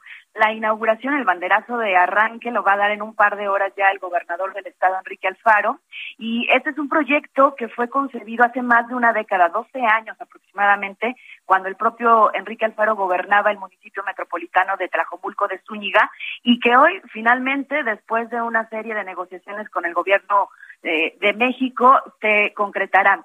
Cabe mencionar también que para que esto ocurriera, las autoridades tuvieron que hacer un ajuste al proyecto original, cuyo costo se había calculado en aproximadamente 13 mil millones de pesos. Tuvieron que eliminar, por ejemplo, ocho de los diez pasos a desnivel que incluía, repito, el proyecto original. Así que ahora el costo de esta obra será de nueve mil millones de pesos para que ustedes y el resto de las personas que nos escuchan en otros puntos del país se ubiquen. Telajomulco de Zúñiga es parte del área metropolitana de Guadalajara y está ubicado al sur de la ciudad. Pero es un municipio clave, es un municipio muy importante, porque ahí en las últimas décadas se han construido una serie de desarrollos habitacionales que han tenido que enfrentar una fuerte problemática de carencia de servicios públicos, entre ellos precisamente el transporte. Y ahí habitan muchísimas personas, miles de personas que conforman parte de la eh, mano de obra en las empresas, en la industria de nuestra entidad. Es por ello que es tan necesario y tan importante que se lleve a cabo ya esta obra que, repito, tendrá que mover o beneficiará a todas estas personas que habitan al sur de la metrópoli. Así que en un par de horas es cuando se arranque esta construcción que ya empezó con algunos trabajos eh, previos desde hace un par de semanas tenían la intención, o mejor dicho, se le corrió la invitación al presidente Andrés Manuel López Obrador para que viniera también a hacer el banderazo de arranque, sin embargo, por cuestiones de agenda, de acuerdo a lo que se informó, no pudo estar aquí para, para esta situación. Habrá seguramente un enviado de la presidencia por parte de la Secretaría de Comunicaciones y Transportes, pues para que den eh, eh, el inicio de obras. Eh, otro de los temas, si me lo permiten, podemos seguir con, con un asunto que ha también estado en la discusión pública, esto ya desde hace varios meses. Hay un diferendo político, desde mi punto de vista, entre la Universidad de Guadalajara y el gobierno de Jalisco. Este diferendo, eh, que ha ido escalando en cuanto a intensidad, comenzó luego de la reasignación de 140 millones de pesos que originalmente estarían destinados a la construcción del Museo de Ciencias Ambientales, un museo que ya tiene también varios años de que fue proyectado y eh, que se ha ido construyendo poco a poco. Y estos 140 millones de pesos fueron reorientados. Mafalda, recuerdo incluso que en la última feria del libro, antes de la pandemia, que me tocó estar por allá, eh, por primera vez en muchos años de los que me ha tocado ir, mm, mm, se destacó la ausencia precisamente del gobernador Enrique Alfaro en la Feria del Libro, precisamente organizada por la Universidad de Guadalajara. Exactamente, han sido, como les decía, meses de tensión, meses de diferendos políticos entre el gobernador y el rector de la Universidad de Guadalajara, Ricardo Villanueva, y eh, pues esta semana hubo un nuevo capítulo porque a inicios de la semana el rector convocó a lo que él denominó la marcha más grande de la historia de Jalisco en defensa de la autonomía presupuestal. La respuesta se dio este sábado y no por parte del gobierno, sino del partido Movimiento Ciudadano, eh, que es de, eh, de donde emana el gobernador Enrique Alfaro. Eh, ayer durante su sesión de Consejo Estatal, el coordinador de MC, Manuel Romo, anunció que emprenderán la ruta por la verdad y esto no es otra cosa más que movilizar a toda la estructura mexista para ir casa por casa si es de ser necesario para informar lo que ellos dicen son los verdaderos intereses de la UDG. Ellos acusan que hay un grupo eh, que tiene el verdadero liderazgo, que está encabezado por Raúl Padilla, que eh, pues todos sabemos es el presidente de la Feria Internacional del Libro. Eh, entonces ellos eh, acusan que hay intereses muy específicos y particulares de parte de Raúl Padilla y por eso no van a permitir que las personas, que la población en general se quede con la idea de que el gobierno del estado no está dando dinero a la universidad, que ese ha sido parte del discurso de las autoridades oficiales de la universidad, entre ellos el rector. Ayer por la mañana, antes de que eh, se diera este Consejo Estatal de Movimiento Ciudadano, se llevó a cabo el examen de admisión para cursar algunas de las licenciaturas que oferta la UDG y mientras eh, llegaban los alumnos o los aspirantes a alumnos de la Universidad de Guadalajara, se empezaron a repartir afuera de los planteles unos volantes, eh, dos tipos de volantes. En uno de ellos, que supuestamente eran del partido Hagamos, se le daba la bienvenida a la universidad a todos estos aspirantes y les decían, nos vemos pronto en las calles, bienvenidos a la universidad en la que marchamos. Y el otro de ellos era una especie de solicitud o de encuesta en la que le preguntaban al alumno si les gustaría entrar a la universidad por examen, por promedio o por, man o por marcha y ahí todos los detalles de la marcha que va a ocurrir o a la que han invitado las autoridades universitarias para el próximo jueves eh, eh, en nuestra ciudad. Inmediatamente la universidad salió a decir que estos volantes eran falsos, que no los estaba distribuyendo la universidad. También el partido Hagamos, que dicho sea de paso, es un partido que tiene como bases pues a la comunidad universitaria. Muchos de los académicos y, de la gente que integra eh, el personal docente pues son parte también del partido Hagamos. También ese partido, su dirigencia, dio a conocer pues que ellos tampoco tenían nada que ver, que no estaban involucrados y acusaron que había ahí una guerra sucia por parte, no sabían de quién, pero había una guerra sucia para desprestigiar a la universidad. Y bueno, este es el diferendo político eh, que, repito, seguramente va a dar más de qué hablar durante la semana, pero también se da en un marco de molestia entre la población porque, eh, pues actualmente en Jalisco hay una crisis de inseguridad. En esta semana llegamos a los 14.952 personas desaparecidas Tan solo ayer, por ejemplo, cinco personas fueron asesinadas nada más en la zona metropolitana de Guadalajara y en las últimas semanas varios enfrentamientos entre grupos armados y cuerpos de seguridad se han eh, llevado a cabo en distintos puntos del estado y esto pues ha sido motivo de preocupación para la población a quien le molesta pues que se estén disputando poder político las autoridades estatales y la ODG sin poder poner atención en lo que verdaderamente preocupa, como es, por ejemplo, la inseguridad y la crisis de personas desaparecidas, Alex. Oye, pues una interesante agenda y temática la que nos presentas, la línea 4, uno de los proyectos pues que se han venido cocinando desde hace 10 años para conectar de Guadalajara a municipios aledaños como este de Tlajomulco, donde también entiendo está el aeropuerto de allá de Jalisco, ¿no? Así es, sí, así Eh, es. Sí. Eh, eh, como te decía, pues es una zona que a la que le urge un sistema eficiente de transporte público. Hace algunos meses se inauguró lo que podemos conocer como el peribús en la zona del periférico, ese sistema de transporte articulado que vino sí efectivamente a ayudar un poco, pero repito, pues no es suficiente para la cantidad de personas que se desplazan entre Tlajomulco de Zúñiga y el resto de la zona metropolitana. Y esto de la pelea política entre el grupo Jalisco que representa el licenciado, como le dicen allá, eh, Raúl Padilla, quien, pues sí, de alguna manera lleva muchos años detrás de, pues moviendo todo lo que pasa allá en esta casa de estudios y pues el enfrentamiento con el gobernador de Movimiento Ciudadano que va a sacar a todos sus simpatizantes pues para hacer una movilización a la inversa y va a estar muy agitado y todo esto no se puede quitar lo que representa eh, pues el asunto de cara al 2024, ¿verdad? Y el tema de la inseguridad, pues muy interesante la agenda, por eso va a ser importante estarte escuchando Mafalda Guario cada semana aquí en los micrófonos del informativo de fin de semana porque el auditorio allá también es bastante amplio a través del 100.3 y nosotros te podemos escuchar de lunes a viernes de qué hora a qué hora. De 3 a 4 de la tarde estamos aquí, como ya lo dices, en el 100.3 de FM. Gracias, eh, Mafalda Guario, que tengas buen día. Igualmente para ustedes, un gusto saludarles. Breves nacionales de El Heraldo Radio.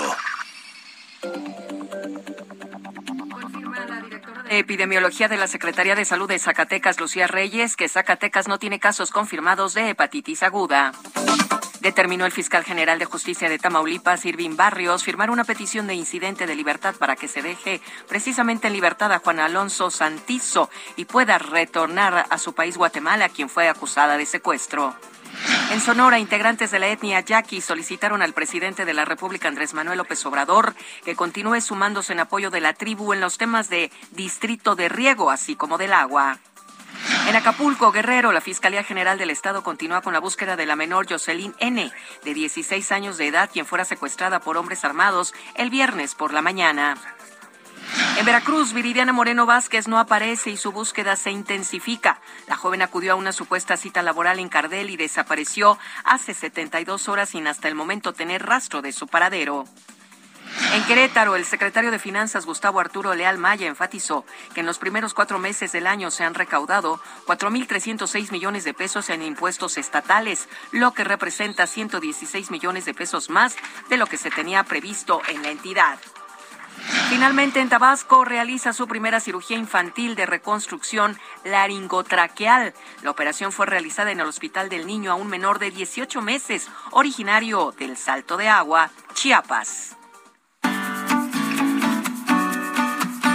Escríbanos o mándenos un mensaje de voz al WhatsApp del informativo fin de semana 5591 63 5119.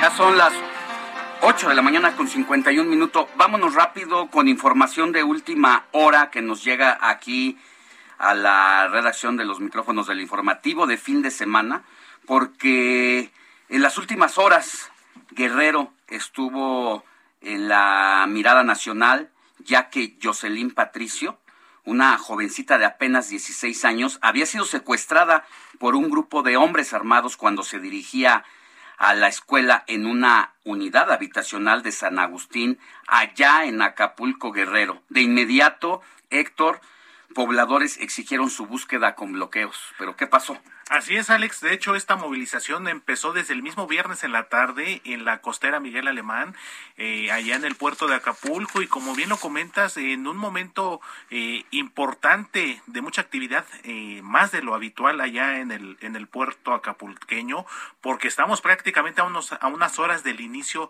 de la 46 edición del Tianguis Turístico. Entonces, pues los ojos del mundo empresarial estaban puestos, están puestos allá en Acapulco y pues con esta movilización de familiares, conocidos, vecinos, quienes exigían pues la aparición con vida de la joven Jocelyn Patricio Vendrell, quien afortunadamente Alex pues ya la Fiscalía, el vocero, para ser exactos, de la Fiscalía General del Estado de Guerrero, Enrique Castillo González, confirmó hace unos momentos que la menor de 16 años de edad ya, ya se encuentra en las oficinas centrales de aquí de la corporación, allá en Acapulco.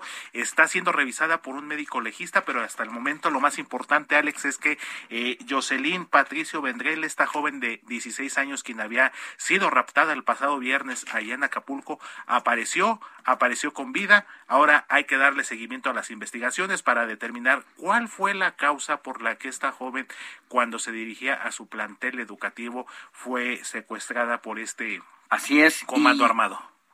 Parte de esta noticia positiva de que haya aparecido con vida la joven Jocelyn Patricio Vendrell, pues también tiene que ver mucho con la intervención de la Secretaría de Seguridad y Protección Ciudadana a cargo de Rosa Isela Rodríguez, quien pues mandó a un equipo de investigación y después de que también ayer por la noche la propia gobernadora de Guerrero, Evelyn Salgado, informara que se iba a unir a la jornada de búsqueda de la menor, hoy domingo se lo podemos confirmar aquí.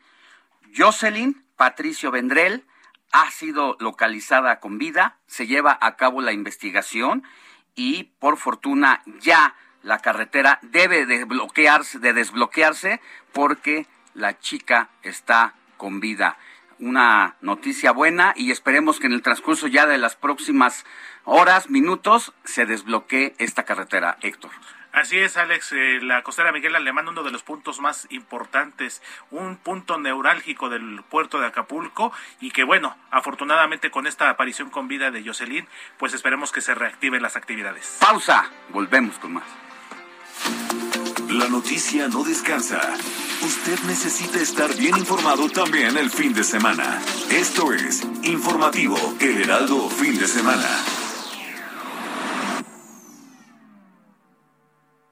Heraldo Radio 98.5 FM. Informativo Heraldo Fin de Semana. Regresamos. 9 de la mañana, 9 de la mañana en punto, hora del centro de la República. Ya estamos de regreso en los micrófonos del informativo de fin de semana. Vámonos a un resumen con Moni Reyes. Hace unos momentos le dimos a conocer que la Fiscalía de Guerrero informó que fue localizada Jocelyn Patricio Verdén, Vendel, joven de 16 años que había sido secuestrada por un grupo de hombres armados cuando se dirigía a su escuela el pasado viernes. Se espera que en el transcurso de los próximos minutos la carretera México-Acapulco se desbloquee y quede libre para que puedan llevarse a cabo y con toda normalidad las actividades de la 46 edición del Tianguis Turístico del Puerto. Se suspende la contingencia ambiental atmosférica por ozono y sus medidas, lo anterior debido a que las concentraciones horarias de ozono fueron menores a las que establece el programa para dar por concluida la contingencia. Esto informa la Comisión Ambiental de la Megalópolis. Una intensa movilización policíaca se registró la noche de este sábado en la colonia El Retoño en Iztapalapa, tras el asesinato a balazos de un hombre en el cruce de las calles Porto Alegre y Amacuzac. Decenas de migrantes de Haití se aglomeraron a las puertas de la Catedral de Ciudad Juárez en Chihuahua para ser anotados en un registro que inició la Iglesia Católica con el propósito de entregarlo a las autoridades mexicanas, solicitando que estas personas sean tomadas en cuenta para el asilo humanitario en Estados Unidos. En el orbe, la Agencia de Seguridad Sanitaria del Reino Unido confirmó que cada día se ven nuevos casos de viruela del mono en el país, donde se está transmitiendo entre la población sin que haya un vínculo directo con las zonas del mundo donde el virus es endémico. Tony Garnett se enamoró de una refugiada ucraniana a quien le dio asilo en su casa de Reino Unido. El hombre dejó a su familia y ahora planea el resto de su vida junto a su nueva pareja. Este señor tenía dos hijas y una relación de 10 años en la ciudad inglesa de Bradford. Una compañía aérea de Arabia Saudita realizó el primer vuelo del país con una tripulación, Alex, exclusivamente femenina. ¿Qué tal, eh? Que busca mejorar su imagen, obviamente. El avión operado por Flyabel viajó este jueves desde la capital Riyadh hasta la ciudad costera del Mar Rojo en Jeddah. Y para esos países, ¿no? Es lo sorprendente. No dice de cuántas son las tripu la tripulación, cuántas no, no, no forman. dice, pero yo sé que les encantaría saber, pero pues el piloto, el copiloto, etcétera, ¿no? Como cuatro o cinco y, y las eh, señoritas azafatas. Así Está es. interesante, ¿no? Claro. Y más interesante del señor que se enamoró de su, ahora sí que de su roomie, ¿no? Con quien fue a, a hospedarse en Reino Unido. Estas son las noticias más importantes, Alex. Muchas gracias, mi querida Moni. Son las nueve de la mañana con tres minutos. hora del centro de la República, eh, el WhatsApp para que nos escriba, se lo vamos a dar ahora. 55 91 63 51 19. Va de, va de nueva cuenta. 55 91 63 5119. ¿Y quieres que ya demos los mensajitos? ¿Tenemos más mensajitos? Claro que sí, o nos esperamos. No, no, de una vez. De una, vez. Bueno. Porque si no se nos van quedando y de una vez hay que irlos no los deliberando. Podemos, no los podemos rezagar. A ver, muy buenos días. Quisiera que difundieran la fuga que ya tiene bastante tiempo y las autoridades no han hecho nada. Esto es en el municipio de Huizquilucan, en el Estado de México, colonia Las Canteras. Aparte nos dice, eh, les envío un video esperando lo puedan ver. Por favor, ayúdenme a difundirlo. Gracias. Pues nos hablan precisamente de Huizquilucan. Tenemos, tenemos el audio donde ahorita aquí lo estamos, tenemos audio video, donde en el video se puede ver la fuga, pero también se oye, se escucha fuerte. Adelante. Es una fuga, es una fuga tremenda, parece una cascada en una tubería de allá de Huizquilucan. Dicen que ya se les ha estado notificando a las autoridades del municipio, pero que no lo han atendido todavía. Sí, es una chamba que le corresponde al ayuntamiento y esperemos que después de que nos escuchen aquí en el informativo de fin de semana estén mandando una cuadrilla de trabajadores para que atiendan esta situación. ¿Tienes nuevamente la ubicación? Sí, es en en el municipio de Huizquilucan, Estado de México, colonia Las Canteras. Este dato es muy interesante, muy importante para hacer un llamado a las autoridades correspondientes, pues para que atiendan esta fuga que parece cascada y hasta duele. Duele escuchar este sonido, ¿no? Y también lo que más duele es ver todos los litros de agua que se están desperdiciando por minuto, mi querida Mónica. Claro que sí. Bueno, pues ya atenderemos esta queja y esperemos se resuelva pronto. Por otro lado, nos escribe el señor Alberto Navarro de Santa Rosa, de la delegación Gustavo Amadero. Dice, buenos días, saludos a ambos. Todavía no salimos de la pandemia del COVID-19 y ya la gente está preocupada por lo de la hepatitis. Dios los bendiga. Y nos tiene una pregunta. Dice, que si no se ve el canal 10 de televisión del Heraldo, pues le decimos que eh, ahorita estamos en receso, pero en el 151 de Easy, por supuesto que ahí nos puede muy bien sintonizar. Es una falla técnica que vamos a solucionar lo antes posible, eso ya se está viendo, pero mientras 151 de, Easy. por ahí puede eh, cachar la eh, pues toda la programación, la señal de lo que hacemos aquí en el, el, Heraldo Televisión. Y uno más ya para irnos con más información que nos tienes programada y planeada, mi querido Alex. Lucerito Pesina nos escribe desde San Luis Potosí, dice muy buenos días, les mando un saludo y está muy rico el clima en esta entidad. Y aquí también, aquí también está rico. Vamos con algún mensaje de voz que nos haya llegado todavía, eh, siguen llegando, pero vamos a irlos pasando poco a poco. Aquí hay uno más.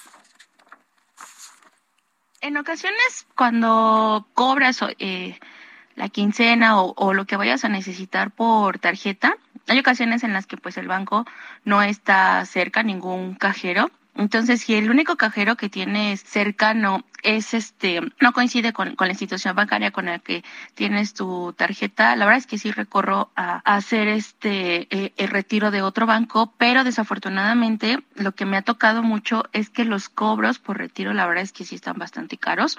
Y eh, uno de ellos de los que me ha tocado es que con HSBC eh, está a veces en 40 pesos el retiro y el más económico es en el de Inbursa. Entonces, aquí ya más bien checas eh, si te conviene esperarte a, llegar a tu, a tu, al cajero de tu banco o si es por emergencia, ya utilizas el otro. Pero la verdad es que sí ha sido bastante este eh, caro y la verdad no entiendo por qué esa diferencia de, de cobros eh, tan altos o tan bajos de las distintas este, instituciones financieras.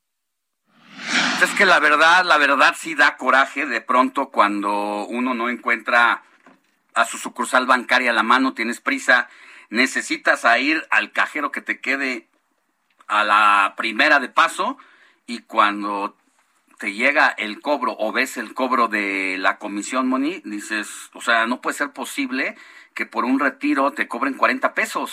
Es, eh, eh, o sea, increíble, pero es cierto. Hay ya algunas, algunos proyectos que están atorados en la Cámara de Diputados y en el Senado para regular a estas entidades financieras a que no cobren tanto porque somos el país que más lo hace. Vamos a tener al rato un reporte con nuestro compañero editor de mercados, José Manuel Arteaga, para que nos diga cuáles son los bancos que más cobran, los que menos cobran y cuál es la circunstancia. ¿Tienes más mensajitos? Sí, sí, sí, tengo otro mensaje. Dice, hola Moni y Alex, soy Sergio desde Guadalajara. De Guadalajara, ¿eh? imagínate. ¿Cómo es? Guadalajara, Guadalajara. De Guadalajara, arriba el Atlas, saludos y un abrazo. Bueno, pues le va Están muy contentos porque el Atlas ha hecho la hazaña de meterse por segunda vez consecutiva a la final de la Liga MX después de este triunfo ayer tan cardíaco que ya lo comentábamos con Jorge Mille que de todos modos aunque hubiera perdido el Atlas hubiera perdido el Tigres el partido en la mesa porque simple y sencillamente violó el reglamento deportivo al meter a nueve extranjeros cuando no puede hacerlo solamente puede jugar con calienta. Bueno, saludos. Sí, calienta que pasen esas saludos, don Sergio. ¿Y tenemos uno más? Buen día, saludos desde Coatzacoalcos, Veracruz. Los veo en Facebook Live en The Now Media Televisión de Houston, Texas. Y le gusta el programa. Y también nos puede ver a través de internet. Ustedes ingresan www.elheraldodemexico.com.mx. Y bueno, pues Alex sale en primera plana. Saluda, Alex. Ahí estamos, ahí estamos transmitiendo también por streaming. Si usted se va a la página del Heraldo de México, eh, si es en computadora, se carga a su derecha, baja eh, poquito, unos, que será lo equivalente a cuatro centímetros, y va a encontrar la disposición ahí, la plataforma, tanto del Heraldo Televisión, lo que está pasando en vivo, para usted que preguntaba también si el Sky eh, no se veía ahorita en este momento, puede usar esta, esta opción, o más abajito está el tema de radio y ahí puede darle clic y además de escucharnos puede ver todo lo que pasa aquí en nuestra cabina. Toda esta mesa de trabajo que está llena de computadoras, periódicos, y hojas de calor. Y, de calor. 55 91 63 51 19. Escríbanos, gracias. Eduardo Marín y el séptimo arte.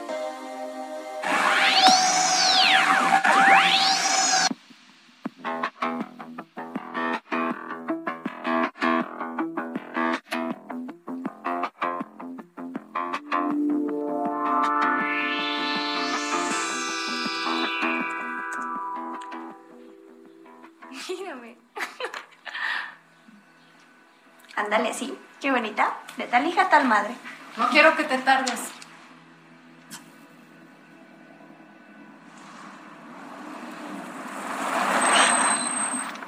¿Dónde está la señora? ¿Usted es la mamá de Laura, verdad? Sí.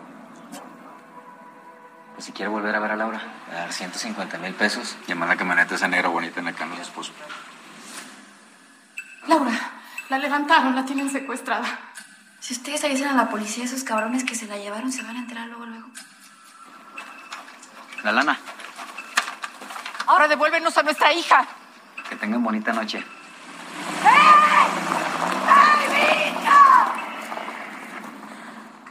Mi querido Lalo Marín, ¿qué estamos escuchando de fondo? Muy buenos días.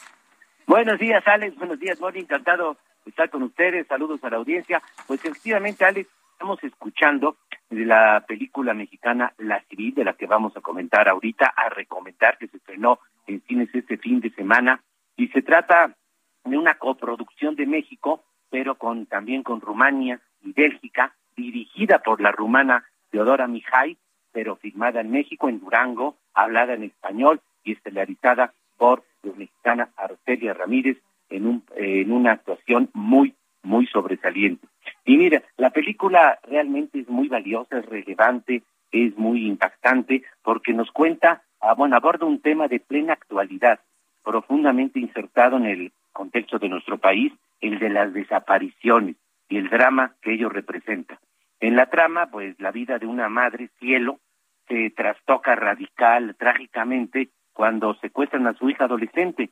Entonces, tras que los secuestradores entran en contacto con ella para pedir el rescate, pues comienza su interminable calvario, que es el calvario de miles y miles de personas, de padres, de madres, y, y este personaje lleva a cabo las investigaciones para tratar de encontrar a su hija, y en medio de la indiferencia de la policía. Es una película indudablemente relevante que cala hondo porque toca huella en nuestra realidad social. Y mira, la película vale sobre todo por dos aspectos esenciales. Uno, el relato del drama humano en su de la este personaje de la madre, en su desesperación, en su dolor por saber qué pasó con su hija, que refleja el drama que sufren pues decenas, decenas, decenas de miles de personas en nuestro país. Y segundo, pues el testimonio puntual, realista de la complejidad, de la enorme problemática social de que ellos representan, de las desapariciones, una tragedia que se eh, disparó hace ya alrededor de 15 años en nuestro país y, y que muestra también la colusión palpitante de las policías con el crimen organizado, eh, plantea también el dilema de la, la complejidad de la participación del ejército para combatir a los grupos criminales. En fin, todos estos aspectos se reflejan en la película, que es indudablemente valiosa. El, fíjense que sobre todo el primer tercio de la película, digamos los primeros 45 minutos son brillantes, sobresalientes. Ahora, después empieza a decaer un poco, es un relato desigual, eh, tiene sus bajones, hay que decirlo. Eh, creo que se alargan en demasía, son dos horas veinte minutos, nunca estás aburrida, pero sí le afecta su la fluidez adecuada. Y hay partes, especialmente el de la relación del personaje central de la madre con el ejército, que son un poco, poco convincentes, un poco endebles. Pero en general la película funciona muy bien, es de, de indudable calidad, es valiosa, es una experiencia que hay que ver. Y lo que hay que destacar, Alex, es la brillante interpretación de la mexicana Arcelia Ramírez, una de nuestras grandes actrices de siempre, que pues nos ofrece una de las mejores actuaciones de su carrera. Eh, lamentablemente creo que ha sido una actriz un poco desaprovechada por nuestro cine, pero es de un enorme talento y en verdad aquí en esta película la de, lo demuestra plenamente, su actuación es sobresaliente. En fin, la película vale mucho la pena, véanla, está en las salas de cine, se estrenó este fin de semana, La Civil. Escuché en la semana una entrevista que le hizo nuestro compañero Javier Solórzano aquí en el referente del Heraldo Televisión. Y lo que Arcelia Ramírez dice es que cuando le llegó el guion a sus manos para hacer esta película y protagonizar a esta a este personaje, una madre que anda en la búsqueda de su hija, supo que tenía el guion de su papel más difícil en toda su vida, de actriz y que sabía que iba a ser muy doloroso meterse a ese personaje por todo el contexto que ya sabemos que está pasando en el país, pero sin duda el desafío de interpretar este, este personaje, pues es entonces el principal reto de Arcelia Ramírez, una actriz que coincido contigo, muy desaprovechada por todas sus capacidades y cualidades histriónicas, Lalo. No, totalmente. Si escuché la entrevista con mi querido, respetado Javier Solórzano, y efectivamente, no solamente lo que decía Arcelia, de que sabía que tenía uno de los grandes retos de su carrera, y es una de las mejores interpretaciones que ha hecho, quizás la mejor, porque sí efectivamente transmite todo ese dolor, angustia, desesperación que lo hace de una manera creíble, sensible, eh, profunda. Realmente es una actuación destacadísima. La película, repito, vale mucho la pena, de las mejores películas mexicanas de los últimos años. Eh, sí tiene, es un poco irregular, pero el balance general es muy satisfactorio. Véanla, no, no desaprovechen esta oportunidad, porque sobre todo, pues refleja uno de los grandes dramas de nuestra realidad eh, social en México. Y una cuestión también que quisiera destacar es el papel que representa esta directora extranjera de rumana. rumana. Imagínate de, de esto que los mexicanos comenzamos a normalizar día con día, porque cada 24 horas se cometen 11 feminicidios, 10 desapariciones, y entonces pues, comenzamos a verlo con una situación de, ah, bueno, pues es el pan de cada día, no pasa Con nada. normalidad, y eso es lo más grave, efectivamente. Y qué bueno que haya personajes como esta act- ex- eh, directora rumana que dijo, no, es que esto no puede ser posible, o sea, esto no debería de ocurrir y menos normalizarse y que hagan este trabajo para sacudir nuestras conciencias, que es pues el principal reto y mostrar la incapacidad de gobierno de nuestras autoridades de justicia, donde como muchas veces las víctimas de los desaparecidos son los que toman el papel de investigadores, van con los picos, con las barretas, removiendo terrenos, removiendo, aflojando tierra para ir descubriendo el cementerio en el que estamos los mexicanos. No, a- efectivamente. Y fíjate que además de esta película de la civil, el cine mexicano está retomando ya esta problemática, está mostrando ya como testimonio de la realidad. Hay en los últimos dos años otras dos películas muy importantes que abordan el tema también de las desapariciones, de la violencia, del crimen organizado, que son que Inseñas Particulares y Noche de Fuego, que está en, en Netflix y que fue la que representó a México en la pasada edición del Oscar, quedó entre las entre las 15 finalistas, Noche de Fuego en Netflix y son el cine mexicano está dando la mirada para reflejar este enorme drama que padecemos lamentablemente. Y no de las quitarle películas más destacadas. no quitarle la mirada y el papel de desempeño, el reconocimiento a quienes de todos modos dicen, bueno, ya estamos ya estamos muertos en vida porque nos han quitado a lo más preciado que tenemos, a nuestras madres, a nuestras hijas, a nuestros hijos. Y pues de todos modos no voy a a, a colgar los guantes y si la autoridad no hace el trabajo, lo voy a hacer yo, porque luego lo que pasa es que hay el caso de personajes y de señoras, de madres eh, adoloridas en la búsqueda de sus hijas, han sido ejecutadas en medio de esa situación. También hay un documental valiosísimo eh, en Netflix, cuyo nombre se me está yendo ahorita y seguro me recordarás, de apellido Reyes, la señora que hizo la búsqueda del feminicida de su hija y que cuando lo va acechando finalmente es ejecutada frente al Palacio de Gobierno de Chihuahua. Sí, sí, no, eh, eh, eh, es ha sido terrible y lo importante es efectivamente que el cine nos está mostrando, el cine mexicano nos está mostrando esta realidad, está dando este testimonio, que esa es una de las funciones esenciales del cine también, hacernos cobrar conciencia sobre nuestra realidad. Es la película toda una experiencia, vale muchísimo la pena, La Civil, que, repito, se estrenó este fin de semana en salas de cine. Y qué bueno que ya el cine comienza a recuperar su actividad. Es la historia, Poco a poco. es, es la historia de Mariana Escobedo, la mujer asesinada en México por es, indagar a su Y en Netflix está también el documental. En Netflix está el documental, hay que verlo también. Mm, le garantizo que va a sufrir. Es muy fuerte. fuerte, doloroso. Y Moni también coincide conmigo de eh, lo doloroso que es, pero pues tenemos que precisamente a veces ver ese tipo de escenas crudas, pues para no normalizar la violencia. Y bueno, ahora en el caso de la civil, pues tenemos la oportunidad de ir al cine para interactuar en las salas, en las pantallas y en los sonidos, porque en esta pandemia nos acostumbramos a ver ya el cine en casa, pero no hay como las salas y el ambiente que ahí se vive. Pues lo que eh, hemos comentado aquí mucho, Alex, efectivamente ya la pandemia nos cambió el chip. Eh, hay que ver también eh, cine en streaming porque hay muchísima oferta de producciones originales que vale la pena, pero es un complemento.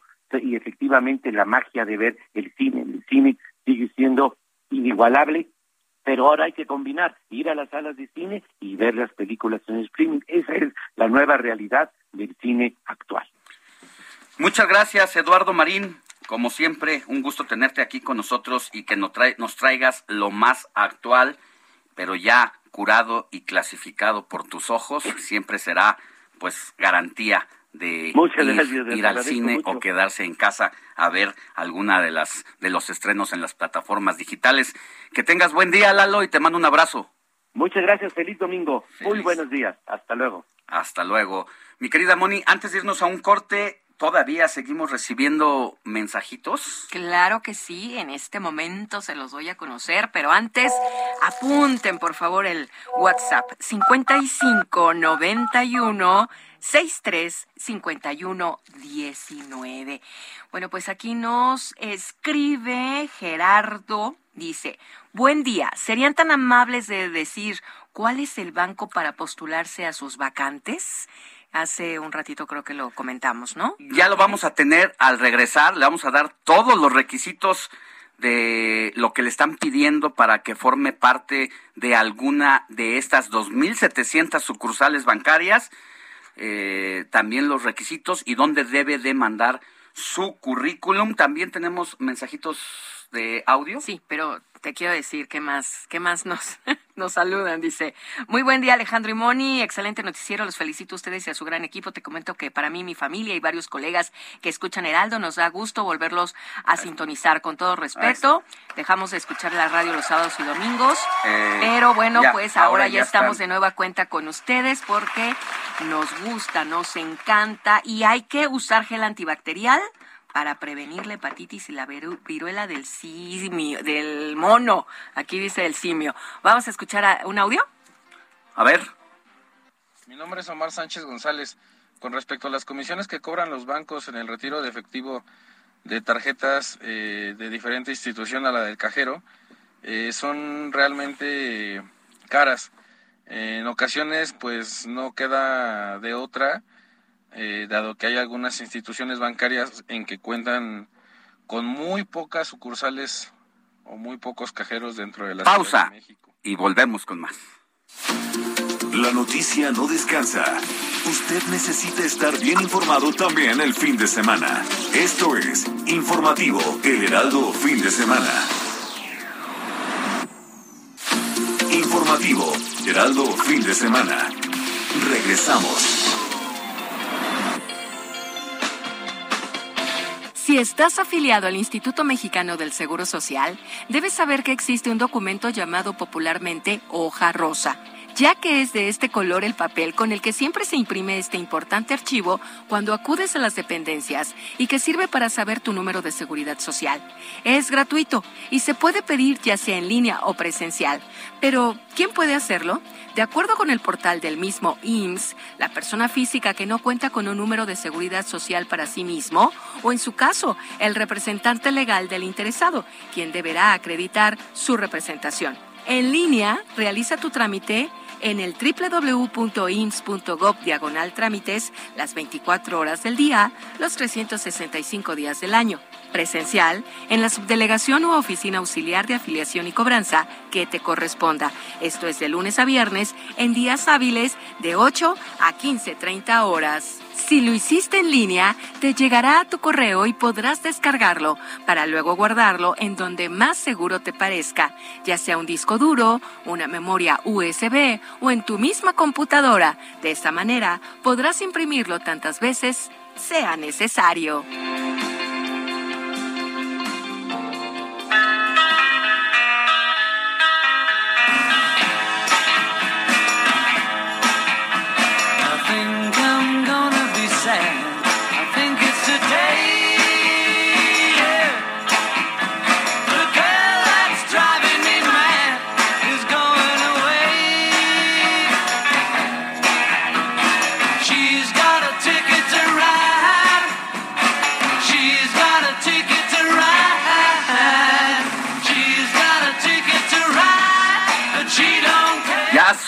Las 9 de la mañana con 32 minutos, hora del centro de la República. ¿Qué estamos escuchando, Héctor Vieira?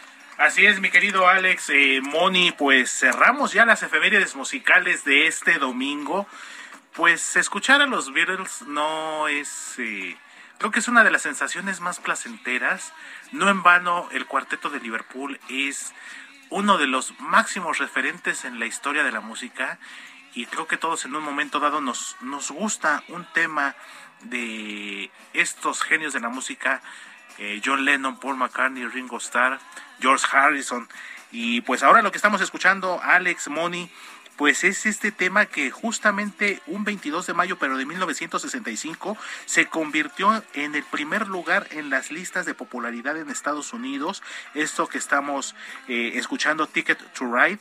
Eh, y que sin lugar a dudas marcó la historia de la música porque ya fue la internacionalización y la consagración definitiva de The Beatles ya cuando dieron como se dice popularmente dieron el salto al charco salieron de, del Reino Unido para visitar Estados Unidos, donde también fue un revuelo como pocas veces se ha visto, Alex Money.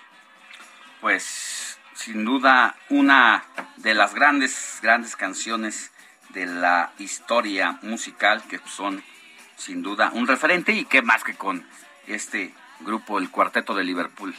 Así es, mi querido Alex Money. Pues vamos a escucharla un poquito más. Vamos. Y pues con esto estamos cerrando las efemérides de este domingo, la selección musical. Y pues ya, recta final del informativo fin de semana, mi querido Alex Money. Pues ya estamos en la última media hora de nuestro Sí, programa. Recuerde que vamos a hablar con la maestra en psicología, Flora Reola, quien este, en esta ocasión abordará el asunto de la ansiedad para que nos mande todas sus preguntas al respecto. ¿Qué es la ansiedad? La ansiedad realmente, ¿cómo se manifiesta? podemos también autodiagnosticarnos como que tenemos ansiedad o a veces el lenguaje que usamos hacemos que creamos que nos detona la ansiedad. En fin, de todas esas todas esas temáticas vamos a hablar con, con ella y también todo lo relacionado a la bolsa de trabajo, el banco que está abriendo sucursales y está buscando empleados desde gerentes hasta auxiliares, así como el tema del cobro de las comisiones en los bancos, quién cobra más, quién cobra menos, pero vámonos con esta este cachito de esta canción.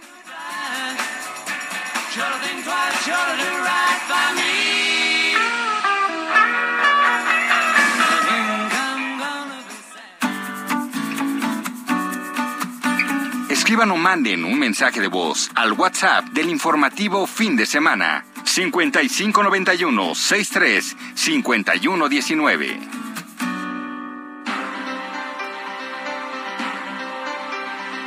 Ya son las 9 de la mañana con 35 minutos, hora del centro de la República.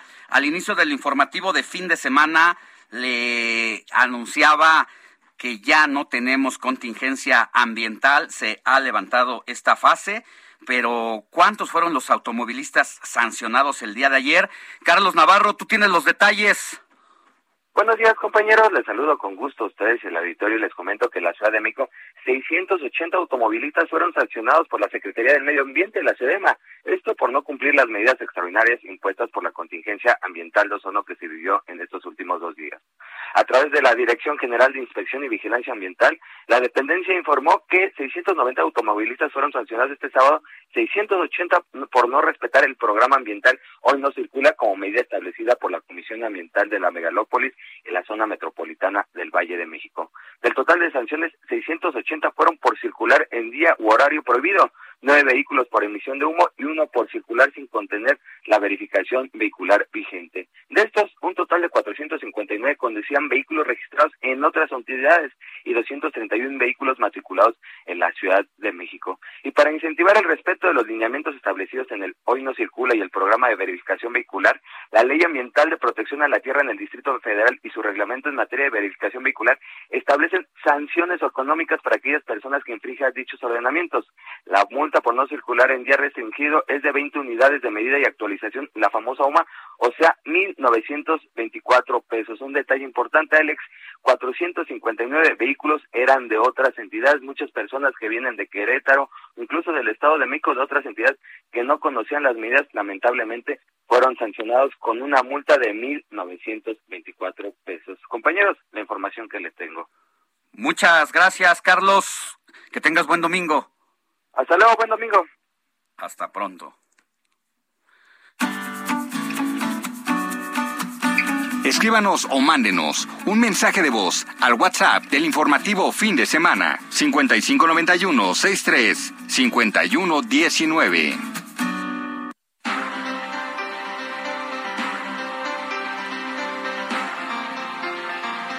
9 de la mañana con 38 minutos, hora del centro de la República. Vamos a cambiar de tema. Tenemos aquí en el estudio, es un gusto para mí recibir a Flor Arreola, psicóloga, terapeuta con especialidades, una de ellas la ansiedad. Querida Flor, ¿cómo detectar la ansiedad? ¿Qué es la ansiedad? ¿Realmente quién define que padecemos esta situación o a veces nos la autodiagnosticamos. Todas estas, estas dudas de este tema que sin duda yo creo que a partir de la COVID-19 pues se ha detonado. Seguramente tú has estado recibiendo pacientes con esta problemática. ¿Con qué te has encontrado y por dónde empezamos? Yo creo que por definir precisamente qué es la ansiedad para empezar a tener claridad en estos asuntos. Buenos días. Hola, muy buenos días a todos. Muchas gracias por la invitación y por el espacio para poder hablar sobre esto que a todos nos, sobre todo que a todos nos preocupa y nos ocupa. No, se ha dicho que la ansiedad es una enfermedad, no es una enfermedad. No lo es. Y Empezando por ahí. Sí, o sea, no es una enfermedad porque ahora todo el mundo dice es que tengo ansiedad, ¿cómo me la quito de encima?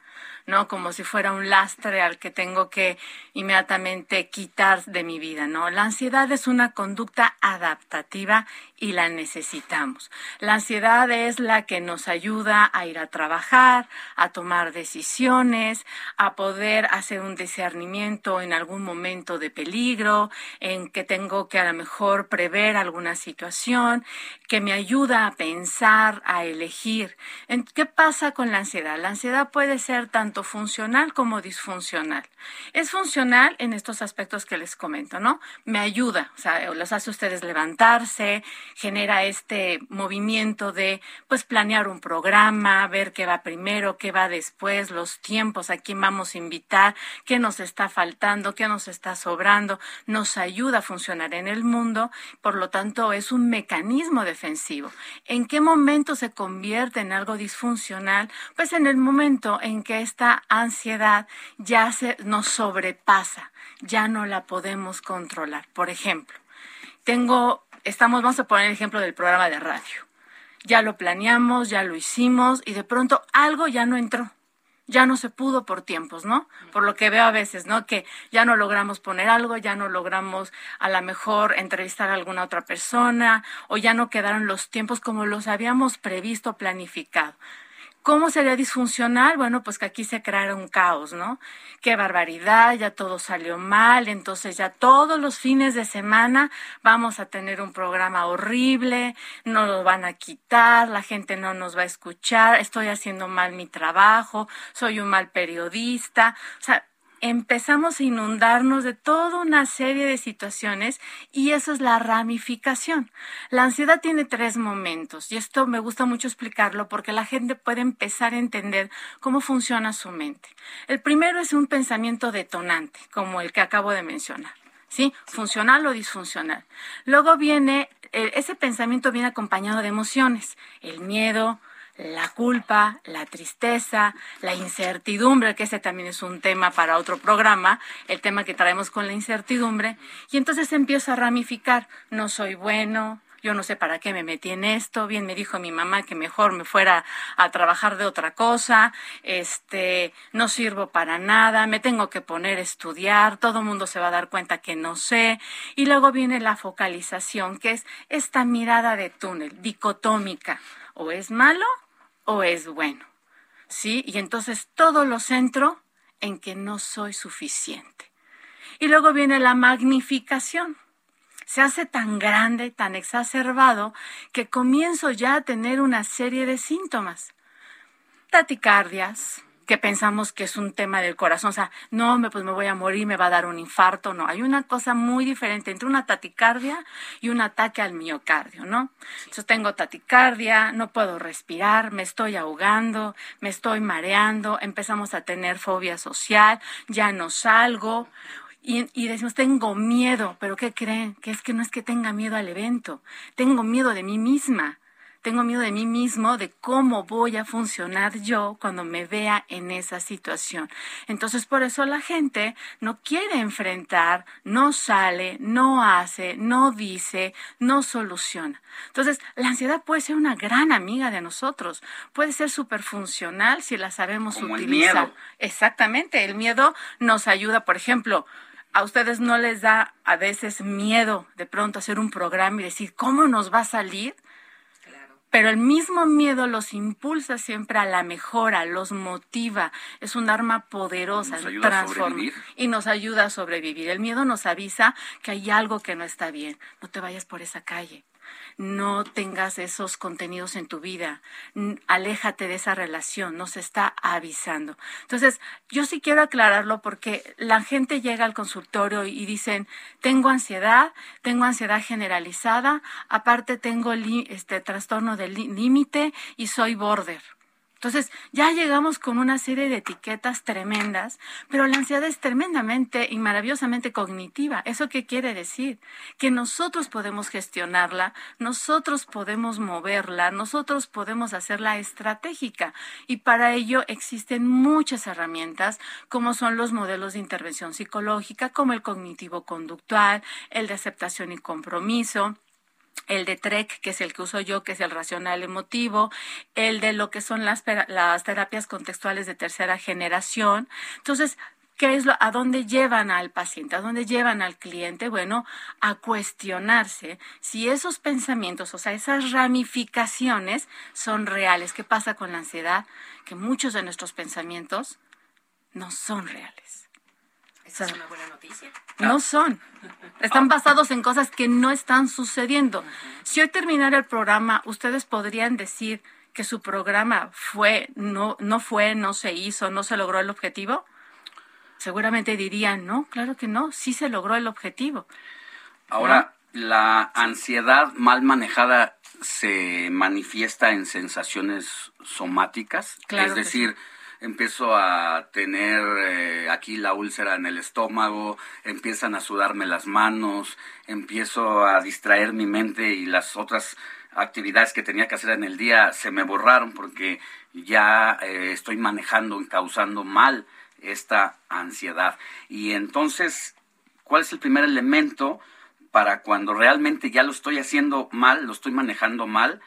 ¿A dónde tengo que ir? ¿Con quién tengo que ir? O sea, ¿cuál es el primer paso a, a dar y cómo detectarlo específicamente? Pues Yo creo que el primer paso es aceptar que mi cuerpo me está anunciando algo. ¿No? Nuestro cuerpo expresa mucho quiénes somos, muchísimo. Cuando dormimos mal, cuando comemos mal, cuando tenemos relaciones, hasta lo vemos en las personas, ¿no? Cuando están sus vidas desorganizadas, podemos ver los resultados. En el caso de la ansiedad, exactamente lo mismo. Empiezo a tener problemas digestivos, estoy todo el tiempo mareada, tengo taticardia, siento ahogos en diferentes partes de mi cuerpo. Hay gente que tiene ahogo en la garganta porque no puede hablar, no puede expresar. Hay gente que tiene ahogo en toda la parte del pecho porque no puede respirar, siente que algo la está presionando. Eh, hay gente que empieza a tener todo lo que son el tema que acabas de mencionar, los hormigueos, las contracturas, toda la cuestión del cuerpo. Hay mucha tensión en hombros, en cervicales. Por eso es muy importante identificar de dónde viene. Puede ser algo cervical, puede ser algún tema del oído, pero si es un tema ya somático que viene ya generado por una cuestión de ramificación de emociones, de pensamientos, de sensaciones, de experiencias y sobre todo la interpretación que yo le doy. Esto es súper importante.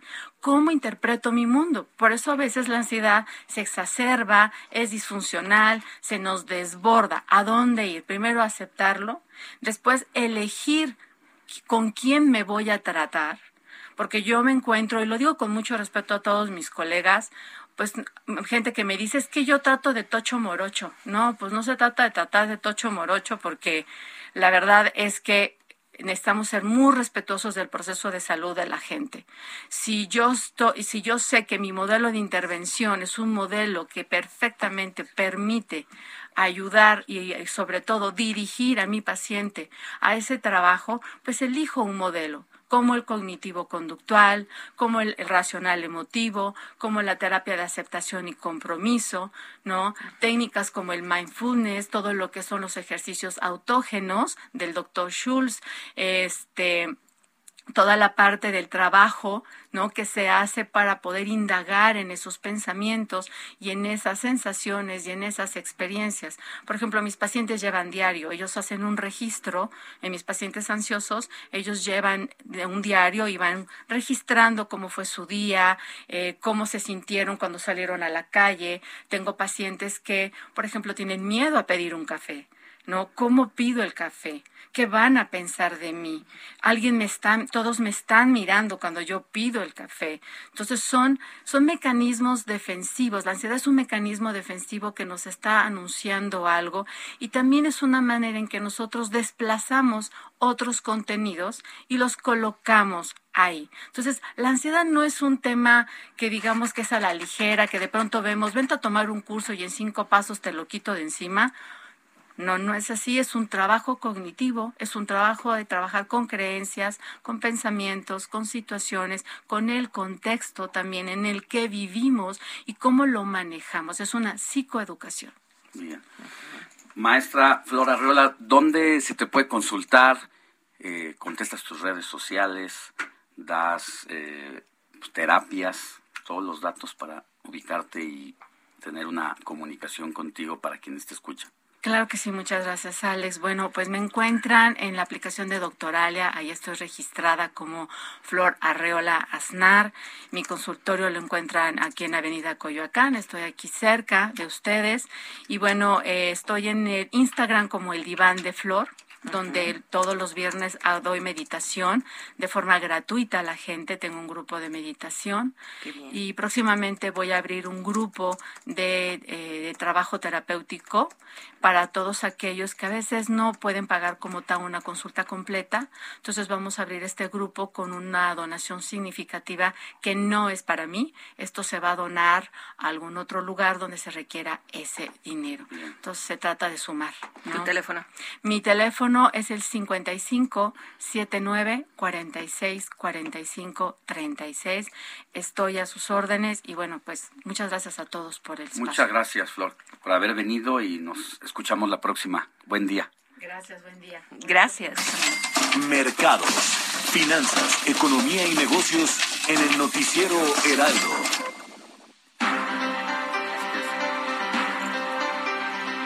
Nueve de la mañana con 50 minutos, ya llegamos a la recta final del informativo de fin de semana, no sin antes ir con José Manuel Arteaga, quien nos tiene todos los detalles sobre las comisiones bancarias, qué bancos son los que más se agandallan cuando uno va a realizar cualquier operación y esa situación nos coloca, mi querido Arteaga, en una situación complicada porque somos el primer país en América Latina en que cobramos más.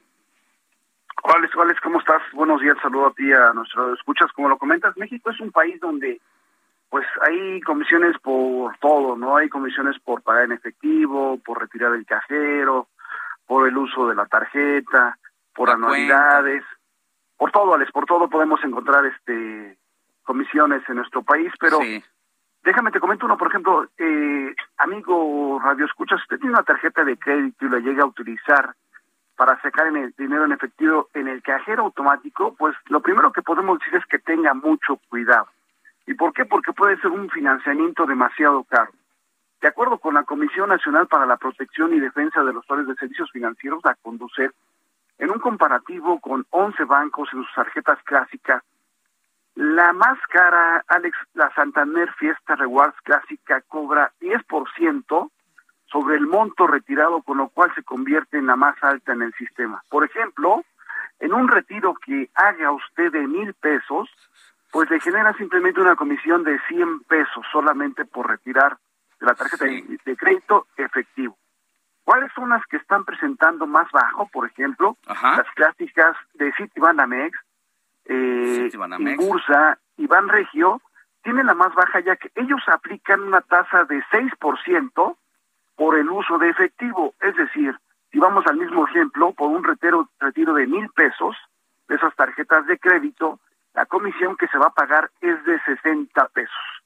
Banco de México, Alex, aquí hay que recomendar a los auditorios, tienen una serie de comparativos en su página de internet. Ahí el, el usuario puede ver qué comisiones cobra cada banco, cuánto puede cobrar y puede darse una idea de más o menos cómo está el panorama. Y ahí también, por ejemplo, Santander es la que tiene más alto el, el, el costo de comisión por retiro. En cerca de 27 plásticos, en todas, la comisión es de 10%. Platicamos con funcionarios de la Conducef, Arturo Méndez Corona, él es jefe del Departamento de Compilación y Registro de Información Estadística y Financiera de la Conducef, y asegura que a través del tiempo estas comisiones, si bien no se ha incrementado, sí resultan aparatosas cuando uno las llega a ver. Si quieres, escuchamos un poco lo que nos comentó. automático. En el sitio Banamex, desde 2019 hasta el 2022 no ha cambiado la comisión, siempre ha sido el 6%, la subdeuda se ha mantenido 6.5, agencias de plática 6.5 y que si invitas todo desde 2019 hasta el 2022 se han mantenido en este tipo de rango. O sea, no, no se incrementan básicamente, sino que se mantienen mucho a través del tiempo. Lo que, lo que nos sorprende es cuando ya la vemos o cuando ya la utilizamos, hay 10%, pues sí, ya les fueron la recomendación que hace la Conducet es que siempre hay que ver a la tarjeta de crédito no como una extensión de un sueldo. Si quieres, escuchamos lo que dice el funcionario federal. primero, que la tarjeta de crédito no la vean como una extensión del salario. Eso es básico, ¿eh? Porque si no, este, si, ah, si toman la tarjeta de crédito como para completar la quincena, pues van a, ver, van a entrar una bola de nieve y no se en esa, en esa deuda y se va a hacer grandísima, ¿no? Esa es la primera, que no vean la tarjeta de crédito como una extensión del salario. A- Alex, pues bueno, la tarjeta de crédito, pues hay que saber utilizarla. Y en este caso, en, en el tema de sacar dinero efectivo, pues resulta bastante, caro. Pues ahí están las recomendaciones. Gracias, José Manuel Arteaga, editor de mercados del Heraldo de México. Que tengas buen día. Buen día, Alex. Un saludo a ti al auditorio. La bolsa de trabajo, se buscan personas que quieran trabajar en el Banco Bienestar, bolsa de trabajo bienestar desde gerentes hasta auxiliares, bolsa de trabajo bienestar.com.mx. Éxito, nos vemos la próxima. Heraldo Media Group presentó Informativo El Heraldo Fin de Semana con Sofía García y Alejandro Sánchez a través de El Heraldo Radio con la H que sí suena y ahora también se escucha.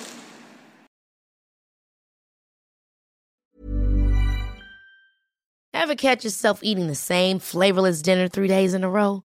Dreaming of something better? Well, HelloFresh is your guilt-free dream come true, baby. It's me, Kiki Palmer. Let's wake up those taste buds with hot, juicy pecan-crusted chicken or garlic butter shrimp scampi. Mm. Hello Fresh. Stop dreaming of all the delicious possibilities and dig in at HelloFresh.com.